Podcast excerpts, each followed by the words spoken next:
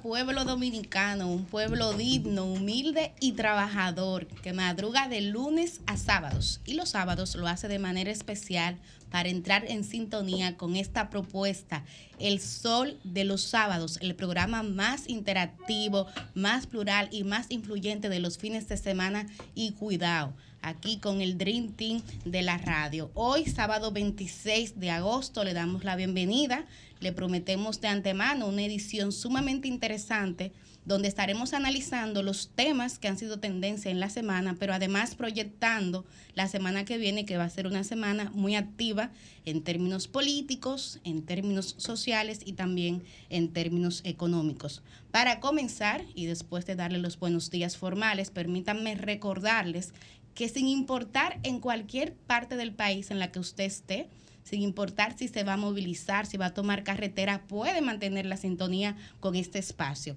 Esto a través de nuestras distintas frecuencias, 106.5 FM para y el Gran Santo Domingo, 92.1 FM para el Cibao, 94.7 FM para el sur y el este, y como siempre digo, 88.5 FM para la Bella Samaná. Buen día para el equipo técnico que está siempre en los controles de este sol de los sábados, para nuestra mega superproductora Jennifer Peguero y para mis compañeras y compañeros de cabina, Yuri Enrique Rodríguez, titán de la juventud, coordinador de este espacio, Cristian Cabrera, el periodista joven, Susi Aquino Botró, la versátil, Francisco Guillén Blandino, Roselvis Vargas, Liz Miese, ya no la regidora, ya yo le he actualizado a la diputada del pueblo, y una servidora quien les habla, Milicen Uribe, la embajadora del pueblo. Buen día, Liz Mieses.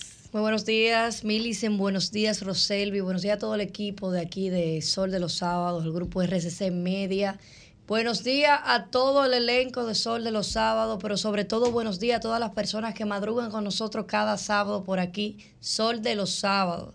Feliz, como siempre, de estar en una plataforma tan interactiva y con tanta diversidad, pero al mismo tiempo con tanto amor con el que comunicamos cada sábado por aquí. Buen día, Roselvis. Buenos días, eh, chicas. Buenos días a los compañeros que están en la parte técnica y a la gente, pues, que está desde tempranito con nosotras. Eh, al pie del cañón este sábado y sin duda, como ya decía Millicent, eh, pues preparándonos para una semana con muchas incidencias en la vida pública que tendremos la semana que viene y desde este fin de semana ya también con, con bastante temas, si me permiten apuntalar, chicas. Ayer, eh, para mí un acontecimiento bastante importante, porque lo conozco al dedillo, la inauguración de la Feria Internacional del Libro eh, de, este año 2023, que además celebra su 25 aniversario. Yo creo que para iniciar este fin de semana, este es eh, un tema y una actividad pues que nos invita a todos en todo el, el país. Ojalá que la gente que nos escucha del interior, pues además de los estudiantes y los tours y los recorridos que vienen de las escuelas de todo el país, que también los adultos si tienen chance, pues se agenden venir hasta el próximo 4 de septiembre, que es hasta cuando se extenderá esta eh, Feria Internacional del Libro que inició el día de ayer. Y ojalá, señores, que el dominicano vuelva a retomar esa cultura de visitar la Feria del Libro. Yo hablaba el sábado pasado que teníamos aquí como invitada a la directora de la Feria del Libro, ¿correcto? Ángela. La dirección del libro y la lectura. Correcto. Ángela Hernández. Que una parte de por la particularmente parte de mi infancia es precisamente las visitas que hacíamos a la feria del libro y, y, ojalá que esa cultura se retome y que todos los capitaleños aprovechemos esta feria del libro que viene sumamente innovadora este año con muchísimas actividades y muchísimas cosas, no solamente para los niños, sino para todas las edades. Sí, ciertamente. Eh, yo quiero eh, reiterar esa invitación que ustedes están haciendo y para eh, la gente que nos escucha, decirle que en unos minutos vamos a estar compartiendo, Roselvis, información actualizada sobre la propuesta de actividades que tanto para hoy como para mañana tienen la Feria del Libro. Pero sí de entrada, a propósito de esa entrevista que le hicimos a Ángela Hernández, una gloria del arte y la cultura nacional. La verdad es que es sumamente interesante. Yo creo que el hecho del lugar, el que la feria vuelva Correcto. a la Plaza de la Cultura eh, facilita mucho. Eh, leía muy temprano en la mañana que se ha tomado en cuenta en la parte logística la habilitación de parqueos, que era uno de los problemas. Mil parqueos. Que de manera recurrente teníamos quienes visitábamos la feria. Bueno, pues las autoridades han habilitado mil parqueos en las edificaciones que están en esa zona. Hablan, por ejemplo, del Ministerio de Educación Superior y Ciencia. Aunque déjame decirte que no es la primera vez, eh, Millicent, yo lo que creo que quizá ahora se está comunicando más y está más coordinado el tema de logística, pero Bellas Artes, el, eh, el, el, Palacio de los Deportes, eh, ¿cómo que se llama? El Estadio Olímpico. El Estadio Olímpico. Siempre ha estado disponible. Lo que pasa es que no sé qué, qué tan cómodo sea, por ejemplo, para la mayoría de la gente, dejar su vehículo en el Palacio de Bellas Artes, que está en la Avenida Independencia con Máximo Gómez y Tomar, o el metro o las onzas que van a estar disponibles gratis desde ahí hasta allá. Pero en honor a la verdad hay que decirlo, siempre esa, digamos, esa disposición ha estado a la orden para que la gente deje sus, sus vehículos ahí y retorne hacia arriba. Quizá ahora está más coordinado logísticamente. Excelente. El tema, por ejemplo, de, del compromiso y el interés de que el libro sea el verdadero protagonista más allá de las actividades de entretenimiento, la más comida, allá de la para los muchachos. Eh, hay garantías de eso, de igual manera los precios porque se supone que una feria implica que haya precios más económicos. Y eh, fue una de las preguntas directas que le hice a, a doña Ángel Hernández y ella también dio garantía. Hablaba, por ejemplo, de un bono. Eso es interesante. El bono libro. Eso está el bono muy libro, chulo. Eso está muy interesante, sobre todo para quienes tienen hijos e hijas, porque con solo el hecho de que su niño o su niña escriba una carta refiriendo el aprendizaje de algún texto, pues ahí se le va a dar un libro eh, gratis, que va a ser el libro de su elección, de lo que están disponibles en el pabellón. De modo que sí, Roselvis, reitero, y Miren, estoy de acuerdo contigo tú sabes en esa que- invitación que, hacías. Que, que tú señalas, Milicen, eh, lo interesante de que la feria vuelva al recinto ferial, por llamarlo así, que fue durante muchísimos años la Plaza de la Lo Cultura, icónico. Juan Pablo Duarte.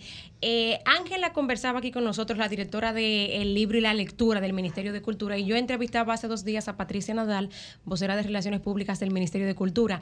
Y aunque ellos promueven este regreso a la Plaza de la Cultura Juan Pablo Duarte, para la gente que quizá no ha ido y el que nos escucha, la Plaza de la Cultura, porque como nos escuchan de todo el país, no necesariamente pues todo el mundo conoce esta, esta plaza. La Plaza de la Cultura es donde está el Teatro Nacional, el Museo del Hombre Dominicano, el Museo de Historia Natural, el Museo del Hombre. Eh, ¿Cuál es el otro museo que hay? Que yo sé que son cuatro. Bueno, esa es la Plaza de la Cultura, está el, restaurante Maniquí. El año pasado, pues hubo esta innovación y la Feria del Libro se llevó a desarrollarse en las calles de la zona colonial. Y aunque el Ministerio de Cultura promueve que ha vuelto a la Plaza de la Cultura porque, entre otras cosas, se remodelaron y se remozaron los museos y esta es una oportunidad pues para que la gente visite los museos. Eh, en mi opinión particular, la verdad es que eso de la zona colonial fue no fue lo que esperaban. No fue lo que esperaban, lo voy a decir en, en, en, en estas palabras. No veo mal que se haya intentado innovar y llevarlo a, a otro lado. Lo que en sentido práctico hay que decir es que ciertamente el espacio natural, no solo porque estemos acostumbrados, eh, sino porque toda la logística de la estructura así lo permite, es un espacio cercado, delimitado, donde está todo integrado. El espacio natural yo creo que sigue siendo la, la Plaza de la Cultura y qué bueno, aunque no digan que no funcionó en la zona colonial como esperaban, qué bueno que volvió a la, a la Plaza de la Cultura, celebrando, como dicen ellos, pues su- sus bodas de plata, ¿no? Los 25 años de este evento eh, cultural y literario que realiza República Dominicana cada año. Y un datito ahí para que quienes vayan a la feria hoy y mañana anden con su paraguas. Sí. Porque eh, el pronóstico de la ONAMET, que es la Oficina Nacional de Meteorología, para el día de hoy, es que se van a mantener algunas lluvias dispersas. Eh, de hecho, eh, advierte que estamos todavía bajo los efectos de una vaguada, ya no la tormenta Franklin, que hay que decirlo, eh, hay que saludar nueva vez eh, todas las autoridades y los organismos de, de socorro y de respuesta ante este tipo de eventos de República Dominicana por el buen trabajo que, que hicieron. Qué bueno que al Y la mayoría de, hoy- los dominicanos me dicen también que nos portamos bien, la mayoría, ¿verdad? Bueno, hay sus excepciones, Pero no son sé, poquísimos. no sé, no sé, sí. Vargas. Si tú quieres sacar 200 gente en Villa Duarte y en Jaina que estaban haciendo teteo y 10 popi en la, en, en, en- en la Lincoln, eh, bueno, pero de 11 millones según el censo, yo creo que, que tuvimos un comportamiento, la mayoría ejemplar.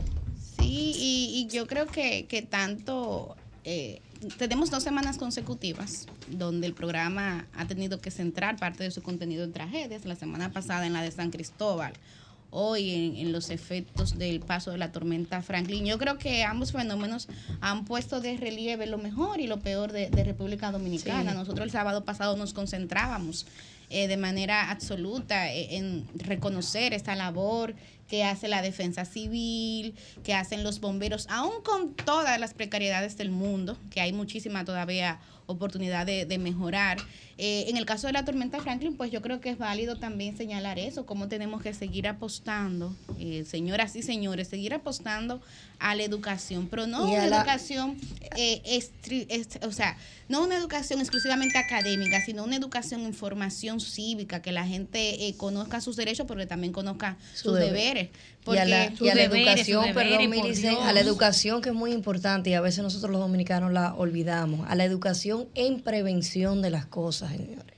Gracias a la prevención que se realizó, por lo menos aquí en el Distrito Nacional, no hubo, no hubo problemas mayores que más que inundaciones que duraron muy poco, porque hay que reconocer que aunque muchos apostaban al fiasco de diferentes obras que se han hecho aquí en la capital, todo fue un éxito a nivel de prevención, paradójicamente, y pongo de ejemplo el Parque del Fernández, que muchos, lamentándolo mucho, apostaron a que eso iba a ser un fraude. Y yo los invito a que vayan allá y que a cada uno de los residentes de todo el sector le pregunte cómo le fue con la nueva intervención que se hizo en el Parque del Fernández. Bueno, yo te puedo dar el, testimonio porque yo vivo cerca de ahí y yo recuerdo que en una ocasión inclusive mi esposo perdió una pieza de su vehículo producto de esa inundación que se hace en la zona y realmente ahora no hubo inundación, de modo que eh, ahí reconozco el trabajo de, del ayuntamiento, del Distrito Nacional, de nuestra alcaldesa eh, Carolina Mejía, porque esa obra funcionó. Lo que yo quiero es que eso también llegue a sí mismo a la circunscripción número 3, el distrito. Y a la 2, y a la 2. A la 2 también. es, mi, observación. la, circunscripción más, más, afectada fue la 2 por el tema de las cantidades de cañada que tiene. Ay, sí, ciertamente.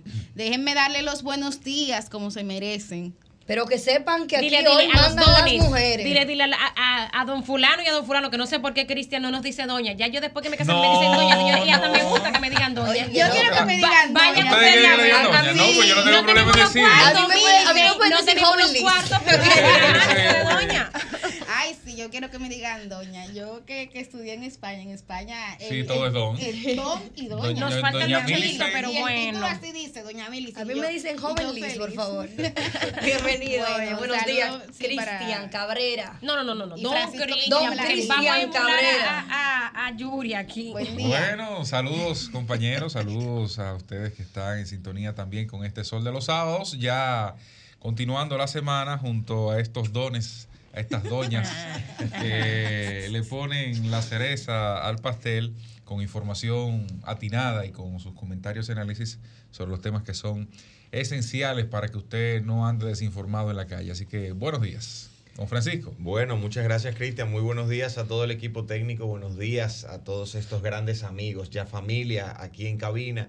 Y a ustedes que siempre nos acompañan cada sábado. La verdad es que esta semana, como bien decían, ha estado cargada de noticias, algunas positivas, otras no tan positivas, pero en el caso de la tormenta Franklin entendemos que eh, la actuación temprana, las medidas preventivas y eh, las precauciones del lugar que se tomó a nivel nacional, pues entiendo que permitieron que las noticias del día siguiente no fueran tan trágicas como el pasado 4 de noviembre del 2022 eh, hay que felicitar a las autoridades, hay que felicitar a la clase política dominicana, tanto oficialismo como oposición, todo el mundo se integró en un afán de eh, proveer a las comunidades de elementos esenciales, de colaborar con las autoridades.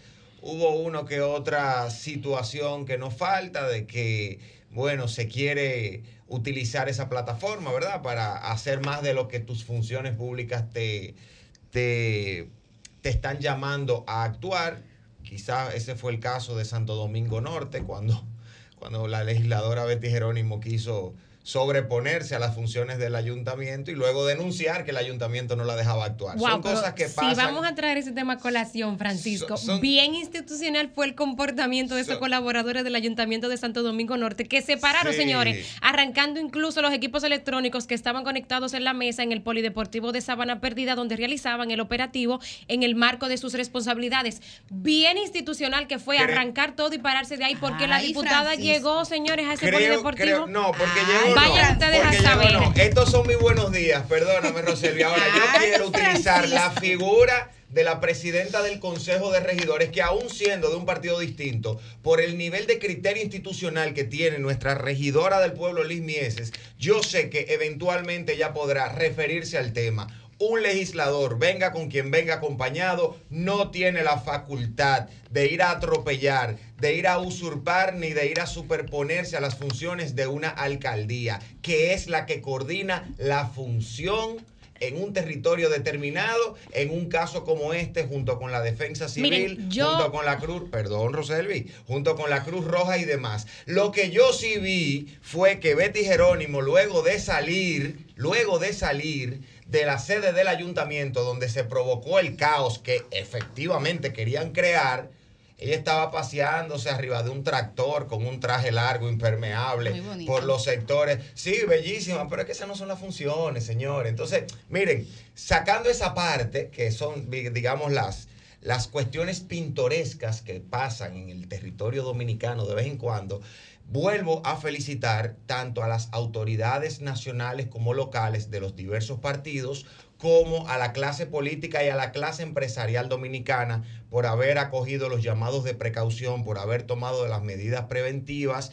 y hay que felicitar a gran parte de la población, no a todos, por haberse llevado de los mandatos y de las recomendaciones de las autoridades.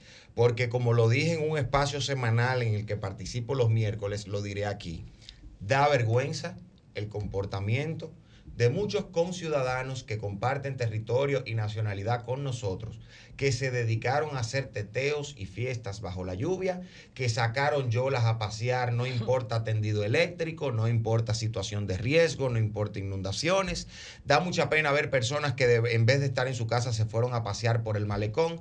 Y lo que más lástima da de, da de todo esto, que evidentemente son cuestiones que afectan la integridad individual de cada uno de ellos, es haber visto personas sacando, no, tirando la basura en el medio de las inundaciones, de las calles, de los invernales. Señores, tenemos que crear más conciencia ciudadana y más educación. Y esto lo traigo a colación de que esta feria del libro que se está recién inaugurando, la cual felicito, invito a su participación, pues debe de servir como un espacio para seguir impulsando el conocimiento, la educación, la motivación por la lectura, para seguir ayudando a nuestro país, porque nos falta mucho. Señores, nos falta mucho y fue, fu- fue bonito ver la actuación conjunta de las autoridades oficialistas y opositoras en este proceso, pero también el comportamiento de los ciudadanos en muchos de los sectores dejó, dejó que desear.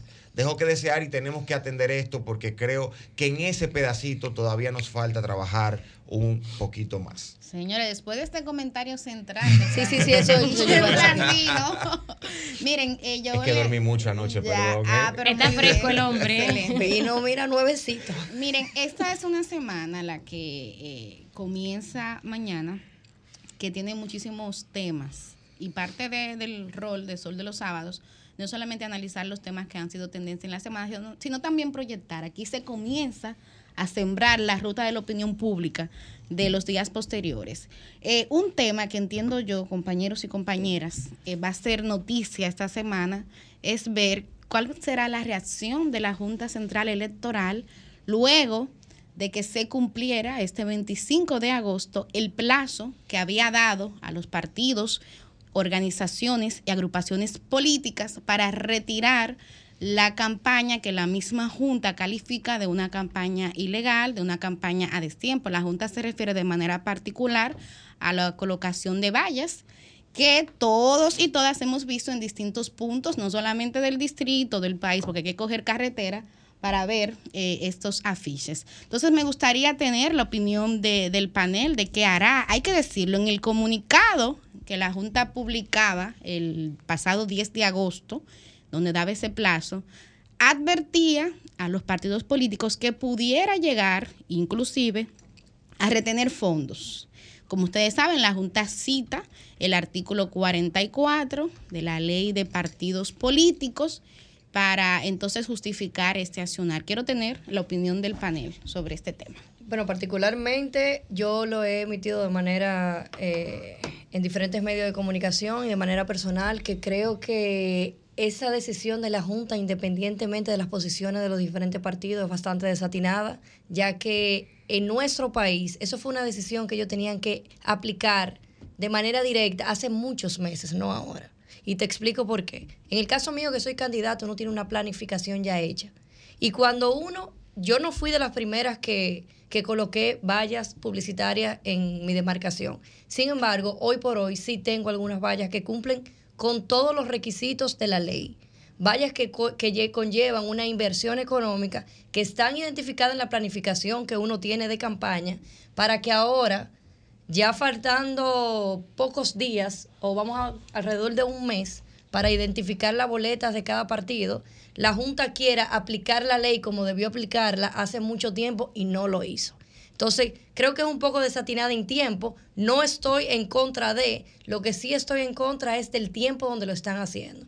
Yo creo que ha sido una junta sumamente eficiente, presidida por Román Jaques Liranzo, pero en este momento no comprendo el, el timing está fuera de, fuera de orden. Lamentable, esa es mi posición personal, independientemente de la posición de mi partido y de la posición de otros partidos políticos que han tenido referencia con, referencia a esto. Bueno, de precandidato a precandidato, eh, nosotros lo que entendemos en este punto, que por cierto, regidora, usted en esa valla está buena moza. Entonces así, así manejo a veces.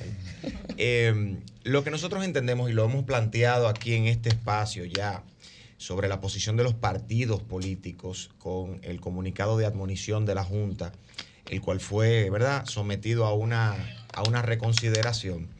Entendemos que primero, en, en consonancia con lo que ha expuesto Liz, es extemporáneo. Segundo, es irrazonable.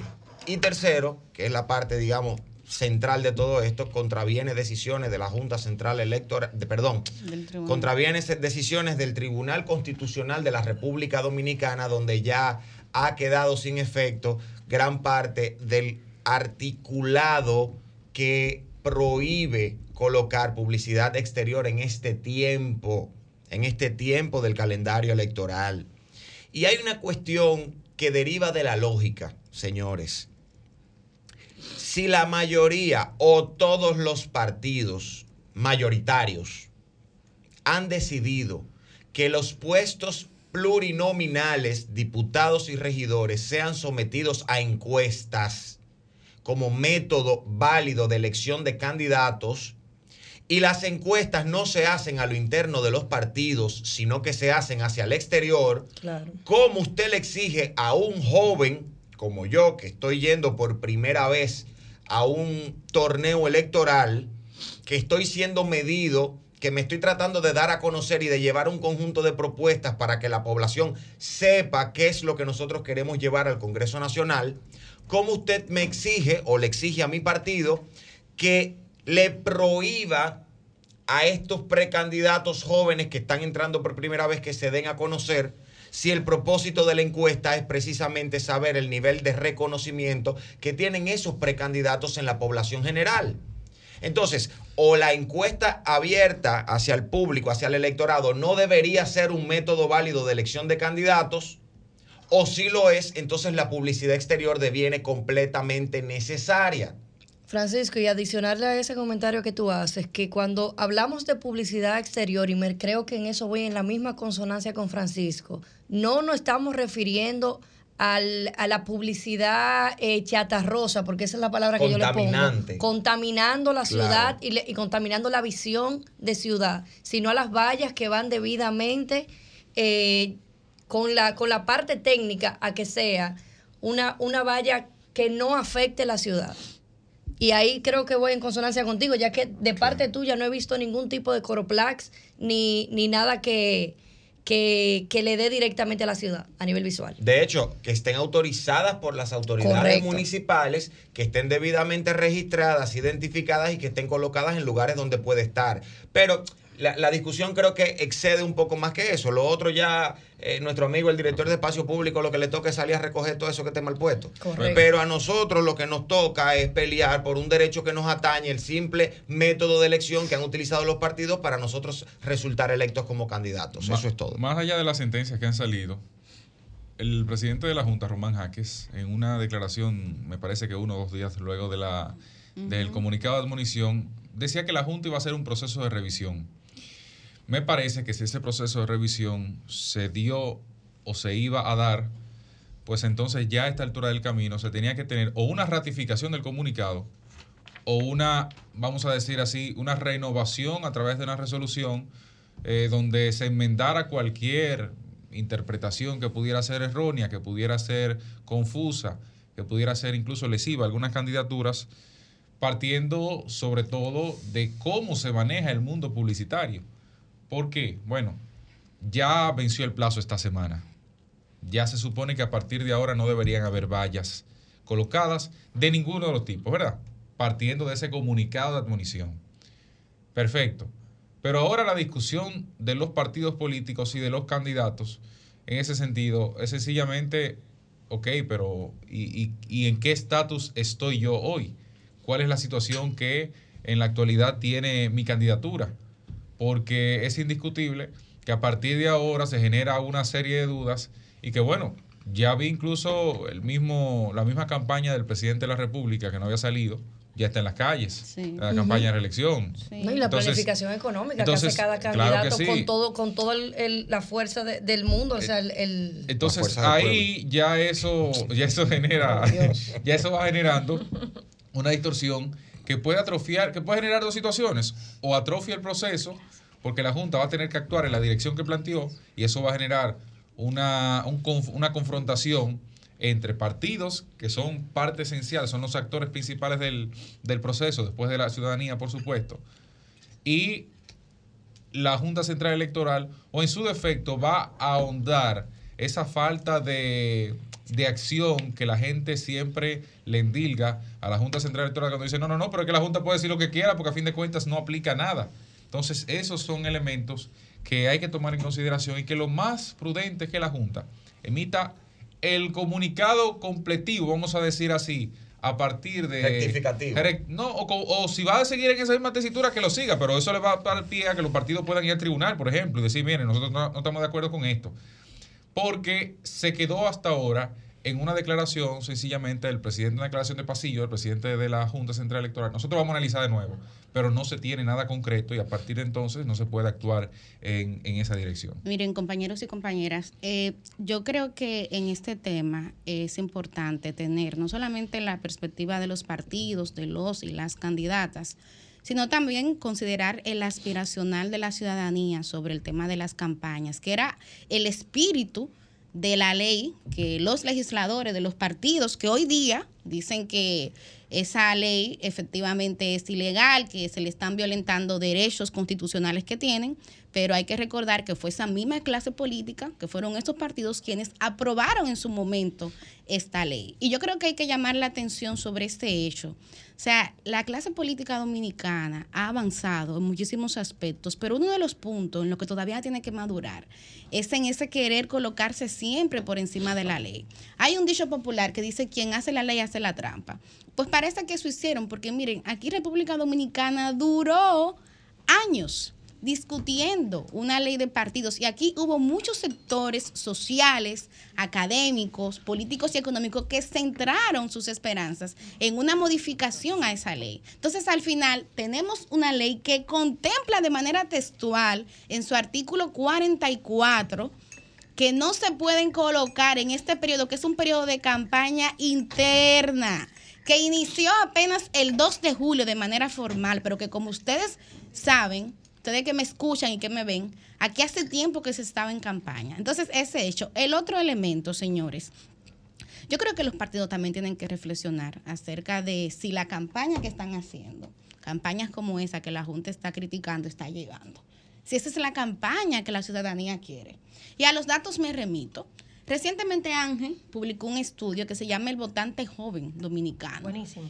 Y parte de los datos de ese estudio señalan un rechazo a los elementos centrales del tipo de campaña que se hace aquí.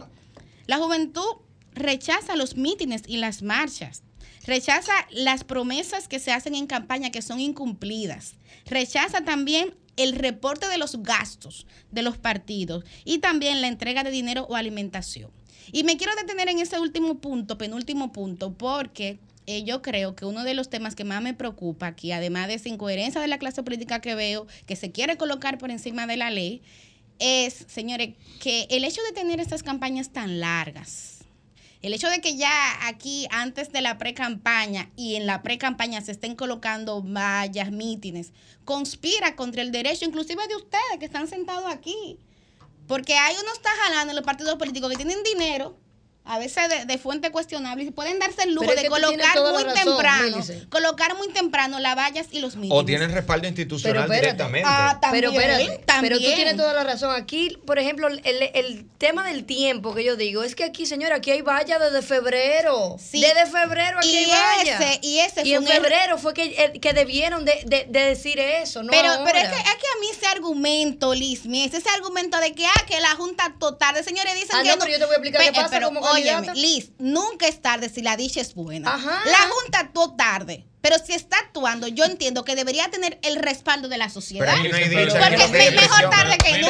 Pero es que- el presión tema no esencial es va en dos direcciones. Es, Es que no es es una ilegal. competencia Hoy no es así. porque hay sentencia en contra. Bueno. Entonces, a ese es el tema principal. Si es legal, partiendo de que me lo planteas como legal, no lo digo a ti, te lo digo a, le, digo, a la le digo a la Junta Central Electoral, partiendo de que me lo planteas como legal, porque el argumento que esgrimía la ley hoy no es vigente, partiendo de una sentencia o de varias sentencias, de sentencias artículo hecho. 47. que, que, que han derivado, que, han- que destrozaron esa ley prácticamente de partidos políticos y la de régimen electoral por igual. Entonces, claro, yo, yo entiendo y creo que le hace más bien que mal, a fin de cuentas, a, a los candidatos a distintas posiciones, porque mientras más corta una campaña, claro, más tú puedes condensar los recursos y mientras más condensar los recursos, pues más eh, igual puede ser la, la La- la competencia. Señores, una valle cara, una valle cara. Y miren, yo vivo del mundo de la publicidad y me podría convenir en alguna medida que, que el tres años de campaña haya. Pero también, del otro lado, sé que hay, que hay que sacar cuarto y que eso incluso va en detrimento de la misma clase política, porque mientras más recursos necesitan, más favores tiene que pedirle a gente. Y eso, y eso después te cobra. Pero el tema es que hoy, hoy, honestamente, más allá de lo tarde o temprano que fue, eh, honestamente, el tema es que hoy no hay un fundamento legal para ese planteamiento que hace la Junta Central Electoral. Mi pregunta, Milicen, aquí es, de acuerdo a lo que acabas de decir, Milicen, aunque técnicamente, aunque técnicamente estemos hablando de un proceso de campaña interna o un proceso interno de los partidos para elegir sus candidatos, de verdad, sinceramente, tú consideras que en la práctica es un proceso interno Pero cuando, claro que no. cuando, no, no, pero vamos a la práctica del, del quehacer político eh, de los partidos políticos. Cuando un partido político decide que va a llevar 15 o 20 o 10 precandidatos a diputados en una demarcación, que los va a llevar a encuesta, ese proceso, Milicen, inmediatamente deja de ser interno. Porque tú no vas a encuestar a los miembros del partido, ni a los delegados, ni a los miembros de la dirección central, ni de la dirección ejecutiva. Tú vas a encuestar a la población. Y en el momento en el que a ti te dicen, mira, tú eres precandidato, tú vas a ser candidato de acuerdo a tu resultado en la encuesta que te vaya a evaluar o de las encuestas que te vayan a evaluar, te están obligando a salir a las calles a hacer un trabajo político como si ya tú fueras candidato para estar en Ahí- la conciencia del electorado. Ahí hay un vacío legal, Francisco, pero yo cierro esta parte porque también quiero que veamos otro tema. Eh, como comencé diciendo que, eh, o sea, la ley en República Dominicana no puede seguir siendo un traje hecho a la medida de un grupo de políticos y de partidos.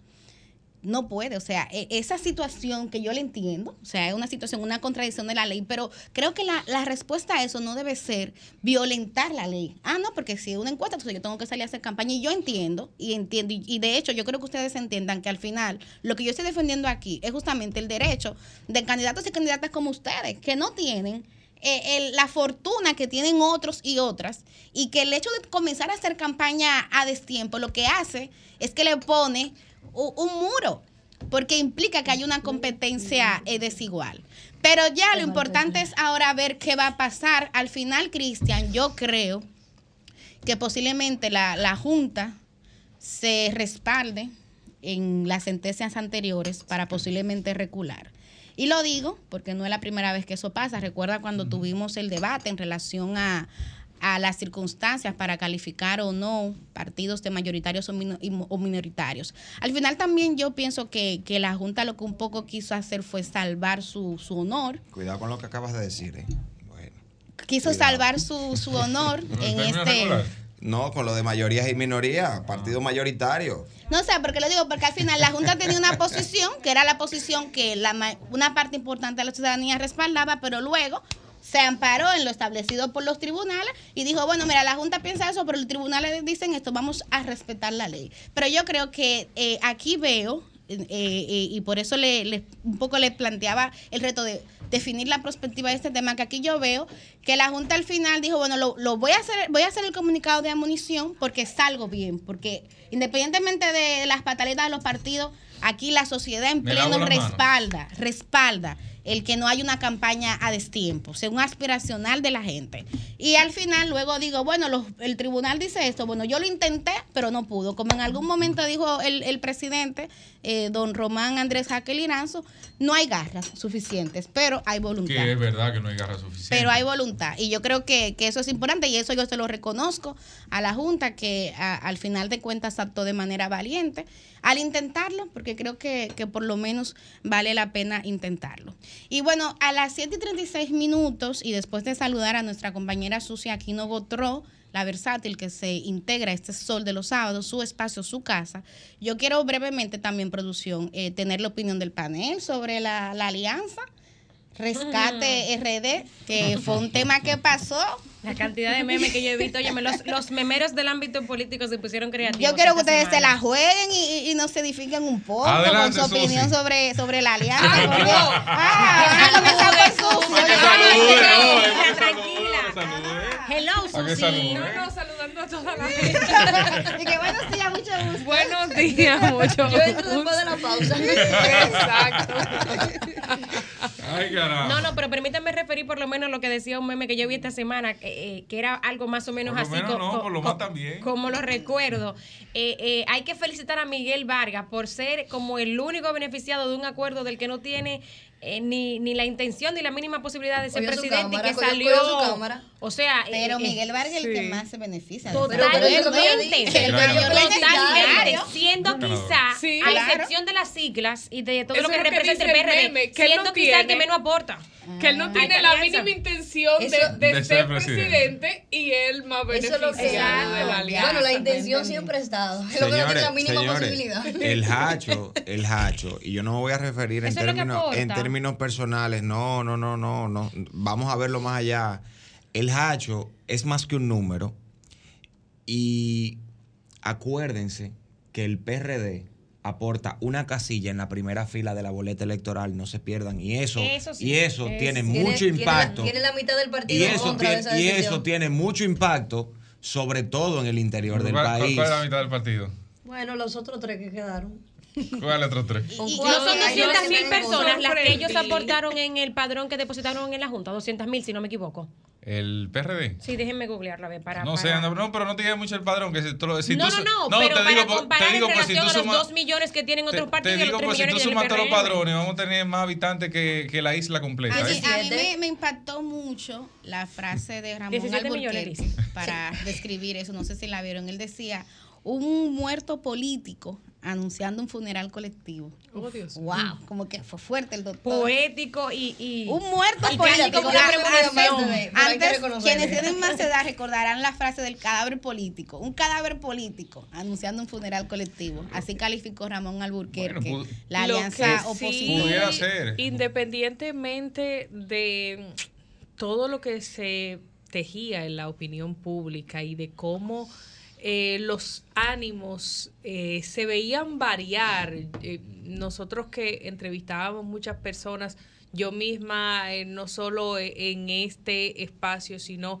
en mi propio canal de YouTube que entrevisto figuras, recuerdo esa entrevista que tuve con, con Karen Ricardo, ya veía cómo las figuras tanto mm, de la Fuerza del Pueblo como del Partido de la Liberación Dominicana iban moderando un poco el discurso en cuanto a una posible alianza. Hay mucha Y gente yo que le ha decía como, eh, el salivazo arriba. y, y yo decía, ¿cómo, cómo, cómo que se va cocinando esta situación? Porque antes como que decían, sí, son nuestros hermanos, pero ellos allá y yo aquí. Y ya luego la situación iba un poco cambiando y, y las figuras decían, bueno, pero hay que ver lo que quiere el pueblo y son nuestros hermanos y, y hablando la gente se entiende y hay que ver cómo van a hacer las cosas y yo creo que pudiese llegar, pudiésemos llegar a un entendimiento, pero independientemente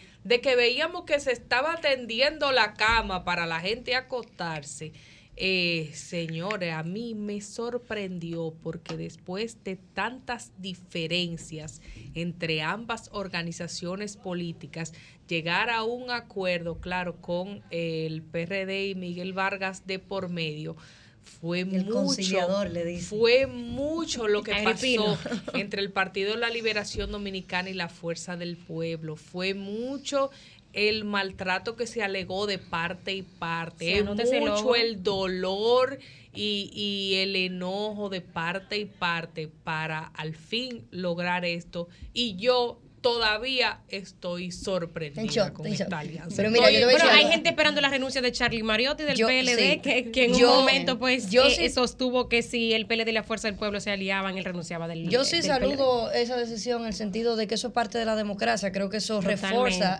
la democracia en la República Dominicana.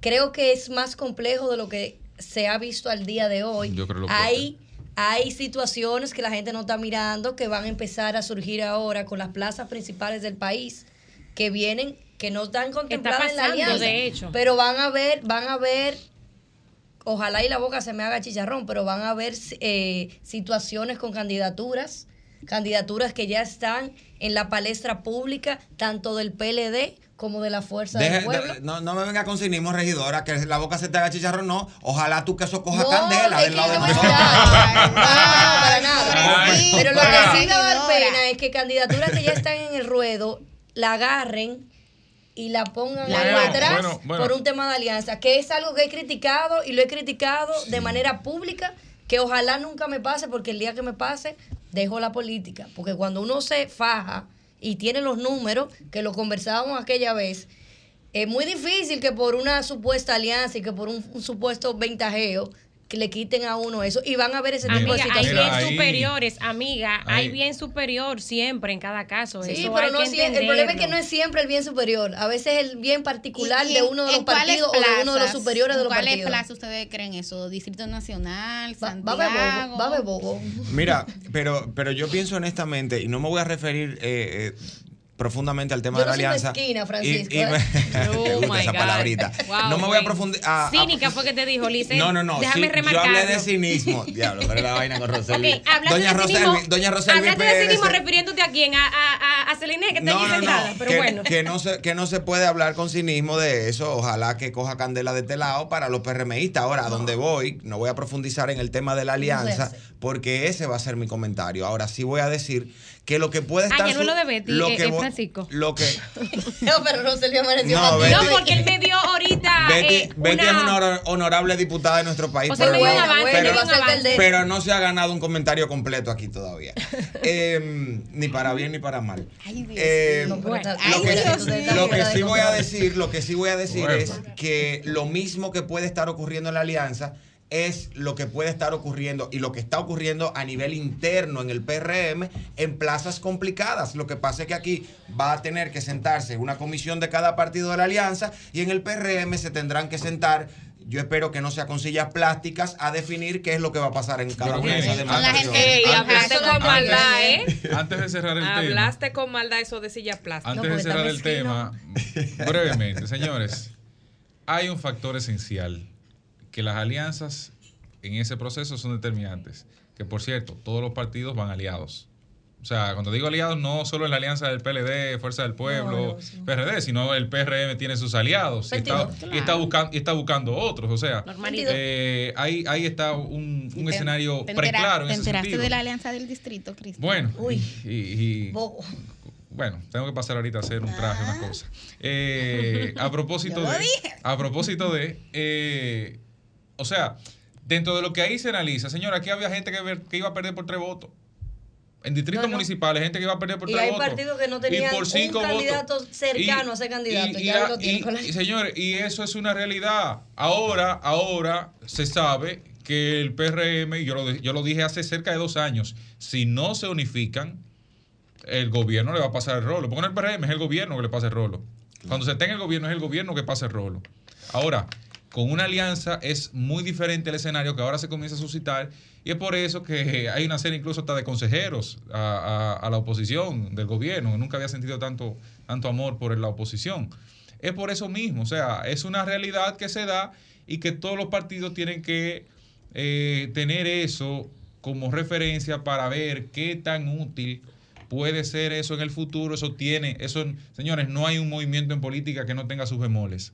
Usted se puede dar un tiro en la pierna en un lado, con tal de salvarse otra y que esa otra sola le sirva para correr y como Mary Lady ganar una medalla de oro, señores. Esto es así. Un aplauso para Marilady. Esto es así. Y Lady Paulino, reina dorada del mundo de los la morena, se 400 fajó. metros. Señores, la primera dominicana con un oro en un Sí, mundial sí. de, de atletismo.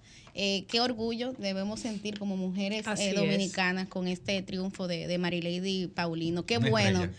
Que el nombre de la mujer dominicana está en alto. Y, y el trabajo de, de ella innegable, su historia familiar, su dedicación, su humildad y cómo busca ser un referente de la juventud Ya lo en, es, en cuanto a, a- a ejemplo y a trabajo. De verdad que es admirable. El Sol de los Sábados felicita en pleno a Marilady Paulino por Totalmente. este importante hito. No, y que sigan, que sigan los logros, que la verdad es que han sido más que uno y dos los logros que, Que han sigan logrado. los logros y que sigan las políticas públicas deportivas eficientes, porque cuando usted analiza y uno como periodista es parte importante de lo que hace, ir detrás de esta historia, analizar los detalles, muchas veces eh, se deben a esfuerzo y sacrificio personal más que a políticas de Estado. Claro. Correcto. Esto, amén de las administraciones gubernamentales, no es un tema de gobierno, un tema de Estado. Que el Estado entienda que es importante también destinar recursos y apoyo a los atletas. Señores, la condición de desigualdad en la que compiten los atletas dominicanos cuando se enfrentan a atletas de otros países es muy grande. Por eso triunfos como el de Mary Lady y de muchísimos otros, de nuestras reinas del Caribe, Sí. que hoy también eh, se enfrentan a Estados Unidos.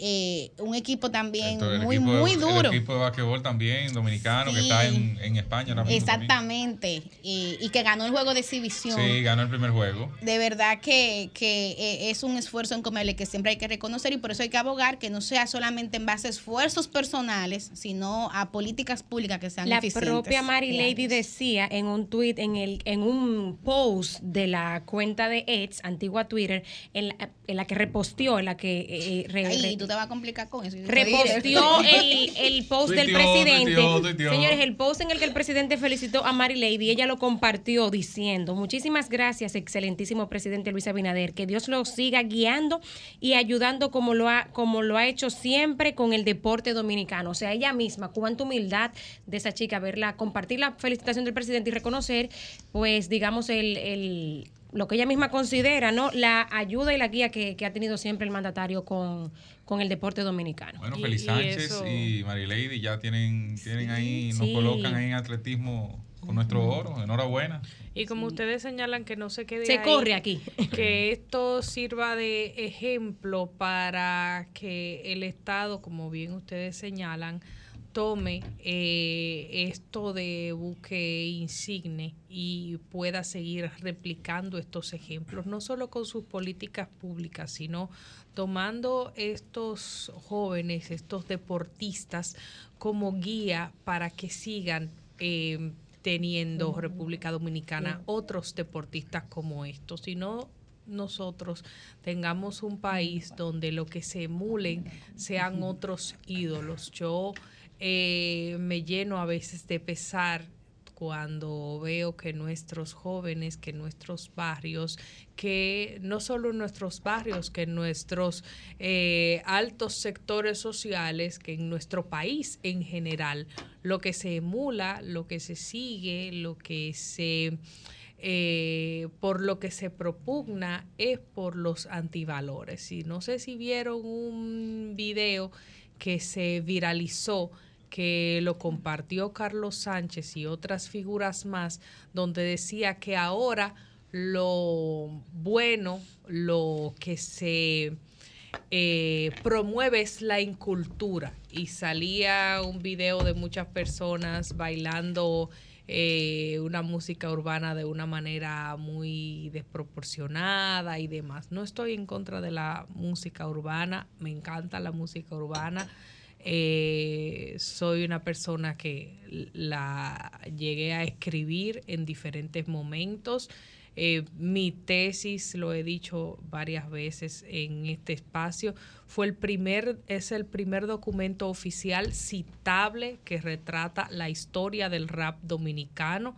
Se llama el rap dominicano como espacio de denuncia social, pero entiendo que el giro que se le ha dado a la música urbana y a la cultura urbana en República Dominicana, no el rap conciencia que se usaba en, en los tiempos en los que yo venía subiendo. Ahora esta apología a la, a la incultura y al, al retar a todo lo que tiene que ver con el orden está totalmente contrario a cualquier tipo de accionar decente de la sociedad. Entonces, cualquier iniciativa del Estado que tenga que ver con ex- exaltar a estos deportistas, a estos jóvenes ejemplos, a otros exponentes de la misma música urbana que sí se manejan eh, por un transitar correcto, yo lo veo como algo bueno y válido que debe hacer el Estado. Bueno, dicho eso, vamos con los y las oyentes de este Sol de los Sábados, materia prima de Sol de los Sábados. Comunícate 809-540-1065. 1-833-610-1065 desde los Estados Unidos. Sol 106.5, la más interactiva. Cada vez que yo entré aquí. Ay, no tengo tema. Buen día, está el Sol de los Sábados. Aló. Buen día, está al aire. Sí, bendiciones. Amén. El sol de, lo- de los sábados. Sí, a su orden aquí. Aquí mismo. Sí, sí, tremendo equipo. Que le, le iba a decir, eh, no tienen disponible mascota ahí para regalar porque tam- estamos arrollados con la mascota de los niños. ¿No van a regalar mascota ustedes esta semana o la que viene? Quiero ver la respuesta a ¿De esa dónde usted es, caballero? Ay, ¿Eh? ¿De dónde usted es? De San Cristóbal. Bueno, si usted la pasa a retirar, puede ¿A, contar a- con a 10. qué hora paso por allá? No, no, por aquí no. Tiene. Déjeme de- déjenos, déjenos su sacar. Le van a. Deje su número. Exactamente. 829 Ajá. Ahí la Ajá. producción anda. 406 Sí. 4032. Ok. ¿Y cuál es el nombre Ramón ¿Su suyo? Maldonado. nombre? Es Ramón Maldonado. Co- Confirme el, el número, por favor. 829, espérese. 406-4032. Ramón Maldonado, es 7872 la cédula. Pero si no, el amigo Gustavo Lara en, en- en Activo. San Cristóbal. Ahí está su eh, eh, llamada. Ramón. Buen día, Sol de los Sábados. Buenos días, ¿cómo están? Bien. Para decirle, Baja un poco el Amén, volumen de su amén. radio. eh, Necesitamos que baje el volumen de su radio. ya lo bajé. Ahora, Ahora sí. sí, adelante. Alianza Rescate progresando y los funcionarios están temblando. Buena Buenísimo. esa. Bueno, yo, yo escuché a varias gente del PRM preocupada El la inicio de semana una buena entera. décima es eso. Buen día, Sol de los Sábados. Buenos días, ¿cómo están ustedes? Muy bien, Bien. gracias. Tremendo, tremendo equipo que ustedes han hecho ahí. Mira, uno, uno va manejando y va en relax con ustedes aquí. Bien. muy bueno, gracias. muy bueno. Gracias. Mire, le habla el periodista Abraham dice, yo con relación a la alianza, eh, puedo decir que el PRM lo ha hecho bien como presidente Luis Abinader como figura presidencial. Eh, hay que darle más tiempo. Él va a hacer muchos cambios pues, que son beneficiados, que, que benefician a la, a la población y tiene buena intención. Yo creo que un solo periodo para una persona con buenas intenciones es muy poco. Esa es mi opinión. Bueno, ahí Muchas está gracias. su opinión en este sol de los Estamos de sábados. acuerdo eh, totalmente, eh, colega Dicente. Lucido, lucido. Buen día, sol de los sábados, está al aire. Sí, buenos días. Es para externar mi, mi opinión con relación al tema que ustedes estaban tratando de la alianza. Sí. Pero de por Dios, es una alianza de, sin- de- para ser honesto, es una alianza de corrupción. Es una alianza que, como bien dijo José La Luz, que ustedes lo conocen porque es un ente de ese programa, ¿verdad? Sí. eh, el PRM le ganará a los dos partidos juntos. ¿Por qué? Porque el pueblo no cree en esas dos direcciones. El pueblo no cree en esas dos direcciones corruptas que gobernaron este país por más de 20 años. El pueblo entiende que tanto Leonel Fernández como Danilo Medina y Miguel Vargas Maldonado son los padres de la corrupción. Y este país aprendió a rechazar a los corruptos. O sea, no hay ningún temor de esa alianza. Es una alianza de corrupción contra una persona honesta. Bueno, ahí está su opinión. Muchísimas gracias.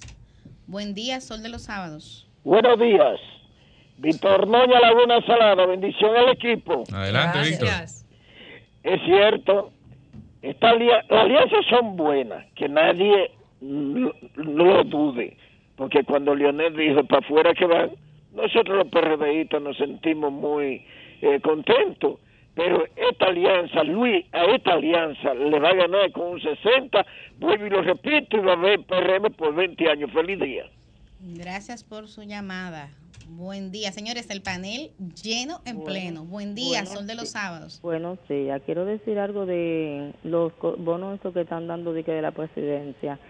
Yo fui a buscar el Tarlín en la escuela y el niño me sale agregado a otra gente. Díganme qué significa eso. Y si tienen mascota también me regalan. Usted se, se refiere al bono a mil, el que está Ajá, ese entregando. mismo. Me sale cuando lo pongo con mi cédula, me sale a que está- ese niño está agregado a otra persona. Si la pongo con el del papá, me sale que también está agregado a otra persona. Pero un hijo de ustedes. Eh, mi sobrino, que soy yo que lo tengo. y soy yo la que pero- Pero tengo- usted es la soy- tutora legal. Soy yo la que lo tengo inscrito en la escuela con mi nombre y todo.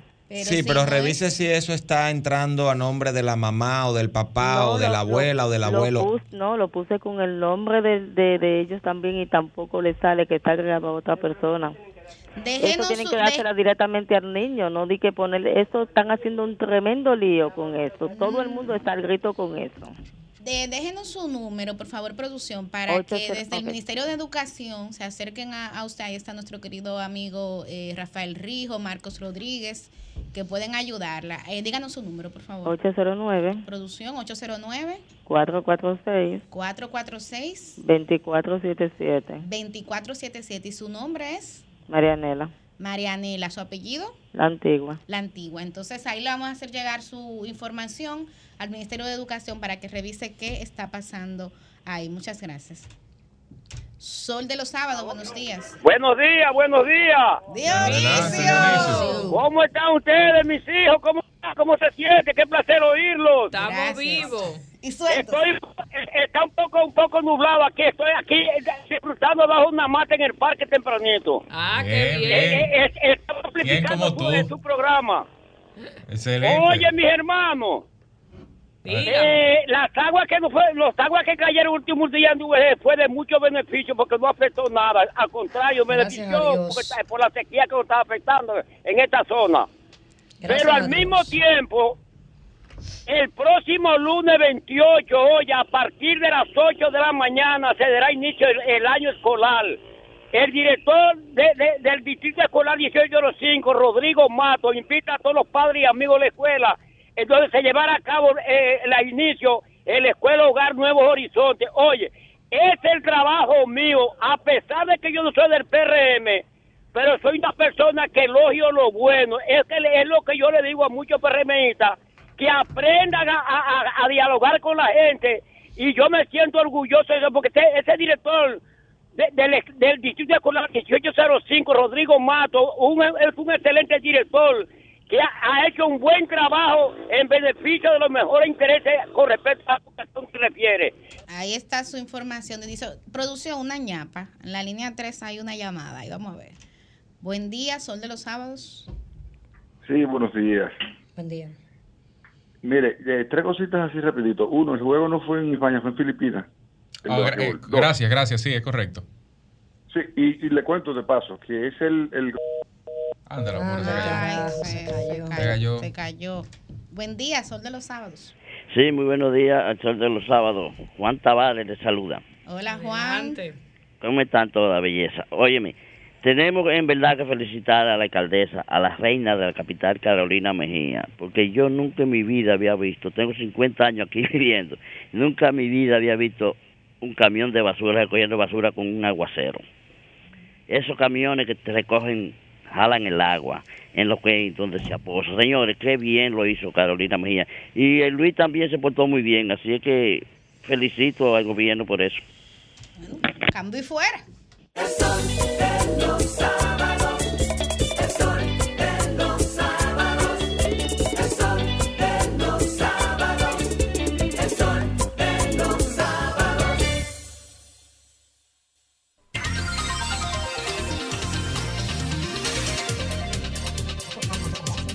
8 y 3 minutos. Este es el sol de los sábados. Y como decíamos al inicio del programa, este fin de semana se estarán desarrollando los primeros días de la Feria Internacional del Libro Santo Domingo 2023, uno de los eventos culturales más importantes, no solamente del país, sino también de Centroamérica.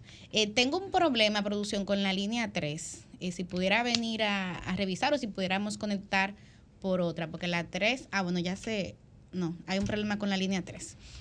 Vamos a establecer el contacto con Patricia Nadal, ella es vocera del Ministerio de Cultura y hemos querido tener con ella la agenda, o sea, cuál es la oferta que a nivel de actividades hay tanto hoy sábado como mañana domingo para ustedes que nos ven y nos escuchan, que tuvieran de primera mano esos detalles. Ya de antemano les adelantábamos que la, la feria está apostando a muchísimas actividades novedosas.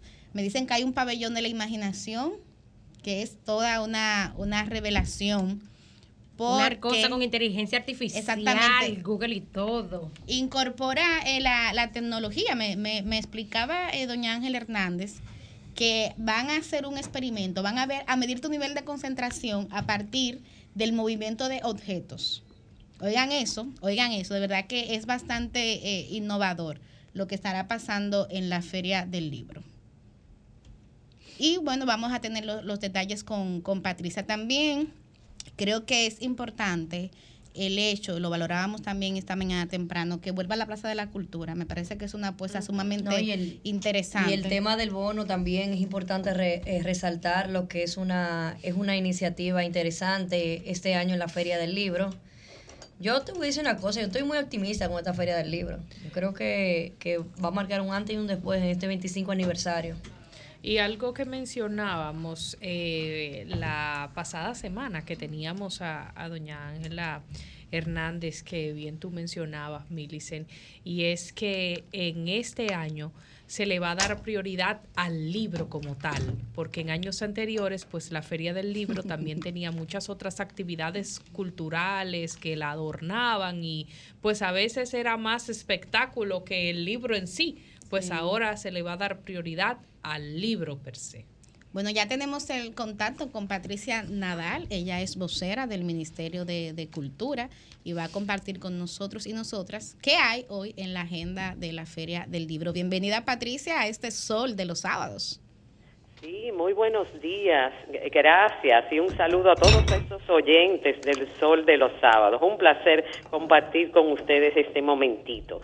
Pues bien, eh, ya nuestra gran feria eh, internacional del libro Santo Domingo 2023 fue inaugurada anoche, un acto inaugural eh, emotivo, eh, precioso donde eh, ya fue la antesala para ya hoy a partir de las 9 de la mañana pues abrir las puertas a todo ese público que nos va a acompañar en todas las actividades que hoy sábado 26 de agosto vamos a, a desarrollar. Entre ellas les pudiera enumerar algunas, si tenemos tiempo, con mucho gusto, para animar a todos a llegar hoy y pasarse ese día, ese pasadía hermoso.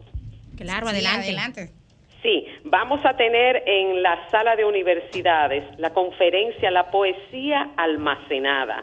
El ponente es Federico Enríquez Grateró, un gran dominicano, y la coordinación de esto es la Academia Dominicana de la Lengua. También vamos a tener el pabellón de autores dominicanos y talleres literarios, el taller de literatura creativa, poet- poeturgia, taller de formación en- con técnicas para dramatizar un poema. Ese taller va a ser impartido por Margaret Sosa. Por igual, en el área de la cinemateca vamos a tener cine y literatura, exposiciones permanentes en las galerías que tenemos ahí, eh, eh, la exposición Emociones de Jochi Campuzano y un pasaje de ida de Agliberto Meléndez. Por igual también vamos a tener proyección de películas israelí y películas dominicanas en el área de la cinemateca. ¿A partir de 10 qué hora, mañana Patricia, eso? tenemos- Para la gente que nos escucha, que se planifique. Sí, eso es a partir de las, de las 9 de la mañana. Eso va a estar permanente. Pero las películas en la, en la cinemateca también durante el día. Sí, durante el día, exactamente. Eh, eh, eh, todo el tiempo ahí. Y lo importante es que pueden accesar con el código QR a todo el programa que tenemos más rápidamente. Y recuerden que toda el área de la Plaza de la Cultura Juan Pablo Duarte, donde se está ya desarrollando a partir de las 9 la Feria Internacional del Libro, tiene eh, wifi y o sea que ahí va a estar la conectividad todo el tiempo. Patricia, confírmanos la facilidad de, de parqueos o qué alternativas hay para eh, el tránsito alrededor de la zona, quienes vayan a la feria en el día de hoy. Y también saber, es fin de semana, quienes tenemos hijos e hijas, aprovechamos también para hacer actividades familiares. Hay alguna propuesta eh, particular, interesante de la feria para los más pequeños y pequeñas de la casa. Claro que sí. Pues mira, eh, como me indicabas, tenemos unos mil parqueos para todo el público que asista. Eh, eh, van a estar diseminados del área de cercana, tanto por la Máximo Gómez en Bellas Artes, el Ministerio Superior de Educación que está también ahí en la Máximo Gómez, esquina Pedro Ureña, eh, la Universidad eh, Unive que está detrás por la Francia, la calle Francia, y eh, la UAS y el Centro Olímpico. Pueden dejar sus vehículos ahí parqueados y nuestros autobuses eh, de OMSA, eh, la colaboración de OMSA, va a traerlos a la plaza y por igual los va a trasladar a la plaza a los eh, parqueos que eh, están eh, los vehículos que lo han dejado para que tengan todo el acceso y toda la facilidad de llegar. También tenemos el metro ahí, la estación del metro, Casandra Damirón en el Teatro Nacional y por igual eh, eh, eh, llegar también en Uber, pero los parqueos van a estar disponibles ahí en esas respectivas locaciones que te he indicado, desde las 9 de la mañana hasta las 9 de la noche. Excelente, Patricia eh, Nadal. A Francisco Guillén. Eh, Patricia, usted hace un momentito eh, mencionaba eh, algunas proyecciones, ¿verdad?, que tenían que ver con eh, Israel, que es el país invitado este año. Eh, de manera puntual, ¿cuáles otras actividades eh, se va a realizar para resaltar la relación República Dominicana-Israel o, o qué otras eh, publicaciones, proyecciones o actividades eh, la gente que asista a la feria podrá, podrá presenciar o, podrá participar para involucrarse más con, esta, con este hermano país de cara a lo que estará sucediendo en la Feria del Libro? Sí, ellos eh, van a tener un sinnúmero de actividades dentro de su pabellón eh, especial Israel como país de honor invitado. Eh, Museo de Historia y Geografía, ahí van a tener la presentación de libros eh, israelí, por igual van a tener coloquios, conferencias, eh, eh, eh, presentación de talleres a cargo de sus eh, de su comitiva, ¿no? Que está Claro. aquí en el país. Un sinnúmero de actividades. Eh, vamos a tener también la proyección de la película israelí Work and Woman del año 2018 en la Cinemateca. Y va a ser un, un itinerario bastante extenso dentro de, de ese pabellón de Israel. Ahí también dentro del pabellón de Israel es importante resaltar a tu compañera que vamos a tener las actividades infantiles porque este año no va a haber un pabellón infantil eh, específico. Vamos a tener dentro del pabellón de Israel, en el Museo de Historia y Geografía, todos los itinerarios y todas las actividades infantiles, como cuentacuentos, eh, eh, eh, poesías infantiles, presentación de libros infantiles, talleres de, de- libros para ellos y también, eh, básicamente, el pabellón de la imaginación que es la novedad en este año que el Ministerio de Cultura, encabezado por nuestra señora ministra Milagros Germán, ha ideado de manera de que esta feria, los 25 años, las bodas de plata de la Feria Internacional del Libro Santo Domingo 2023, sea eh, novedosa, moderna, renovada. Y ahí en ese pabellón de la imaginación, para jóvenes, niños, vamos a tener un sinnúmero de eh, tecnología de punta. Eh, Google nos va a participar en este año con eh, talleres cómo hacer un libro con herramientas totalmente gratuitas. También vamos a tener a los chicos de las universidades premiados por la NASA con sus invenciones allá.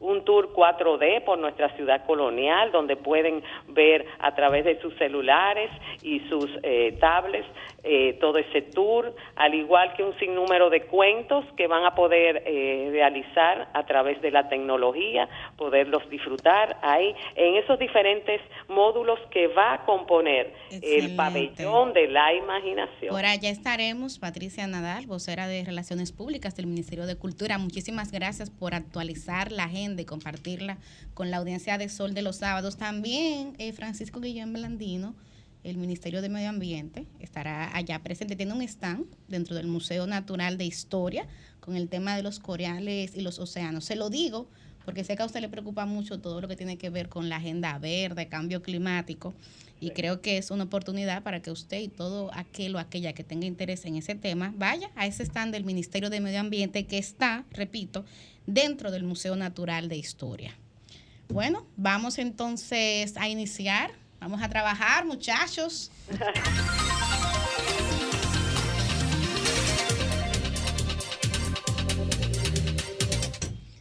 a las 8 y 15 minutos de la mañana, abriendo de manera estelar la ronda de comentarios de este Sol de los Sábados, tenemos a la periodista Roselvis Vargas.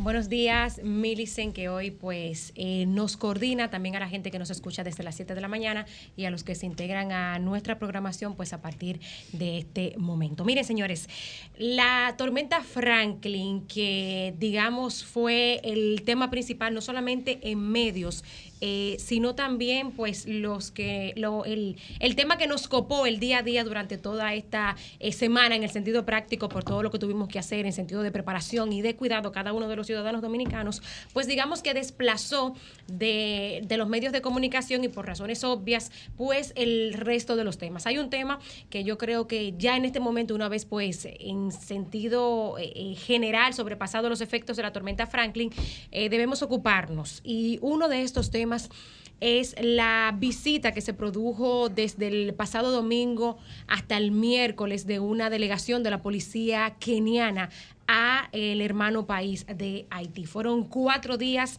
de intenso eh, trabajo, según lo que han reportado las autoridades eh, haitianas, en el que estos eh, 10 miembros de la policía de ese país de África, de Kenia, pues estuvieron intercambiando información y trabajando con el alto mando policial de Haití. Y bueno, este tema, ¿por qué nos interesa? Pues bueno, hay gente en esta semana, escuchaba yo hace un momentito a, a un hacedor de opinión, a un comunicador, que decía en mi opinión, de manera extrema, que envuelta de 10 años ya la mayoría de la población de este lado de la isla va a ser haitiana. Pues bueno, el tema nos ocupa por eso, porque aunque no crea yo que nosotros lleguemos a tener una fusión con Haití, ciertamente sí tenemos impacto de este lado de la isla eh, con todo lo que está pasando en Haití. Miren. Eh, hay aspectos que resaltar de esta visita de la de esta comisión de la policía keniana a Haití. El primer ministro, el presidente, digamos, ¿verdad?, en funciones de Haití, Ariel Henry, decía a través de un comunicado sobre estas, estos trabajos que tuvieron la policía de ambos países, les cito, la jornada de trabajo permitió al alto mando de la Policía Nacional, refiriéndose a la de Haití, precisar lo que desea y espera de la asistencia que le prestará para reforzarla y permitirle ser más eficaz. Eso refiriéndose a lo que va a aportar la policía de Kenia. Todo apunta, por lo que estuve viendo, y que de hecho es una de las cosas que decía la policía haitiana. La policía haitiana resaltaba el hecho de que se les ha permitido a sus miembros estar en cada fase de los trabajos que se está haciendo con la policía keniana. Todo apunta a que esto mayormente será una asistencia técnica. Muchos de nosotros en principio cuando vimos el llamado tanto del presidente Luis Abinader, del propio primer, primer ministro haitiano Ariel Henry y del el secretario general de la ONU Antonio Guterres, llegamos a pensar que el concepto de fuerza pacificadora implicaría eh, otro tipo de, de intervención y de trabajo por parte de los países pues que eh, llegarán a Haití. Pero por lo visto, por lo visto, y eso es lo que se hace énfasis en todas las informaciones que han salido de esta visita de esa comisión keniana, eh, ellos van simplemente por lo que hemos visto hasta ahora. Bueno, les cito otra parte del- de lo que ha dicho el, el- primer ministro para que se grafiquen por dónde va el asunto.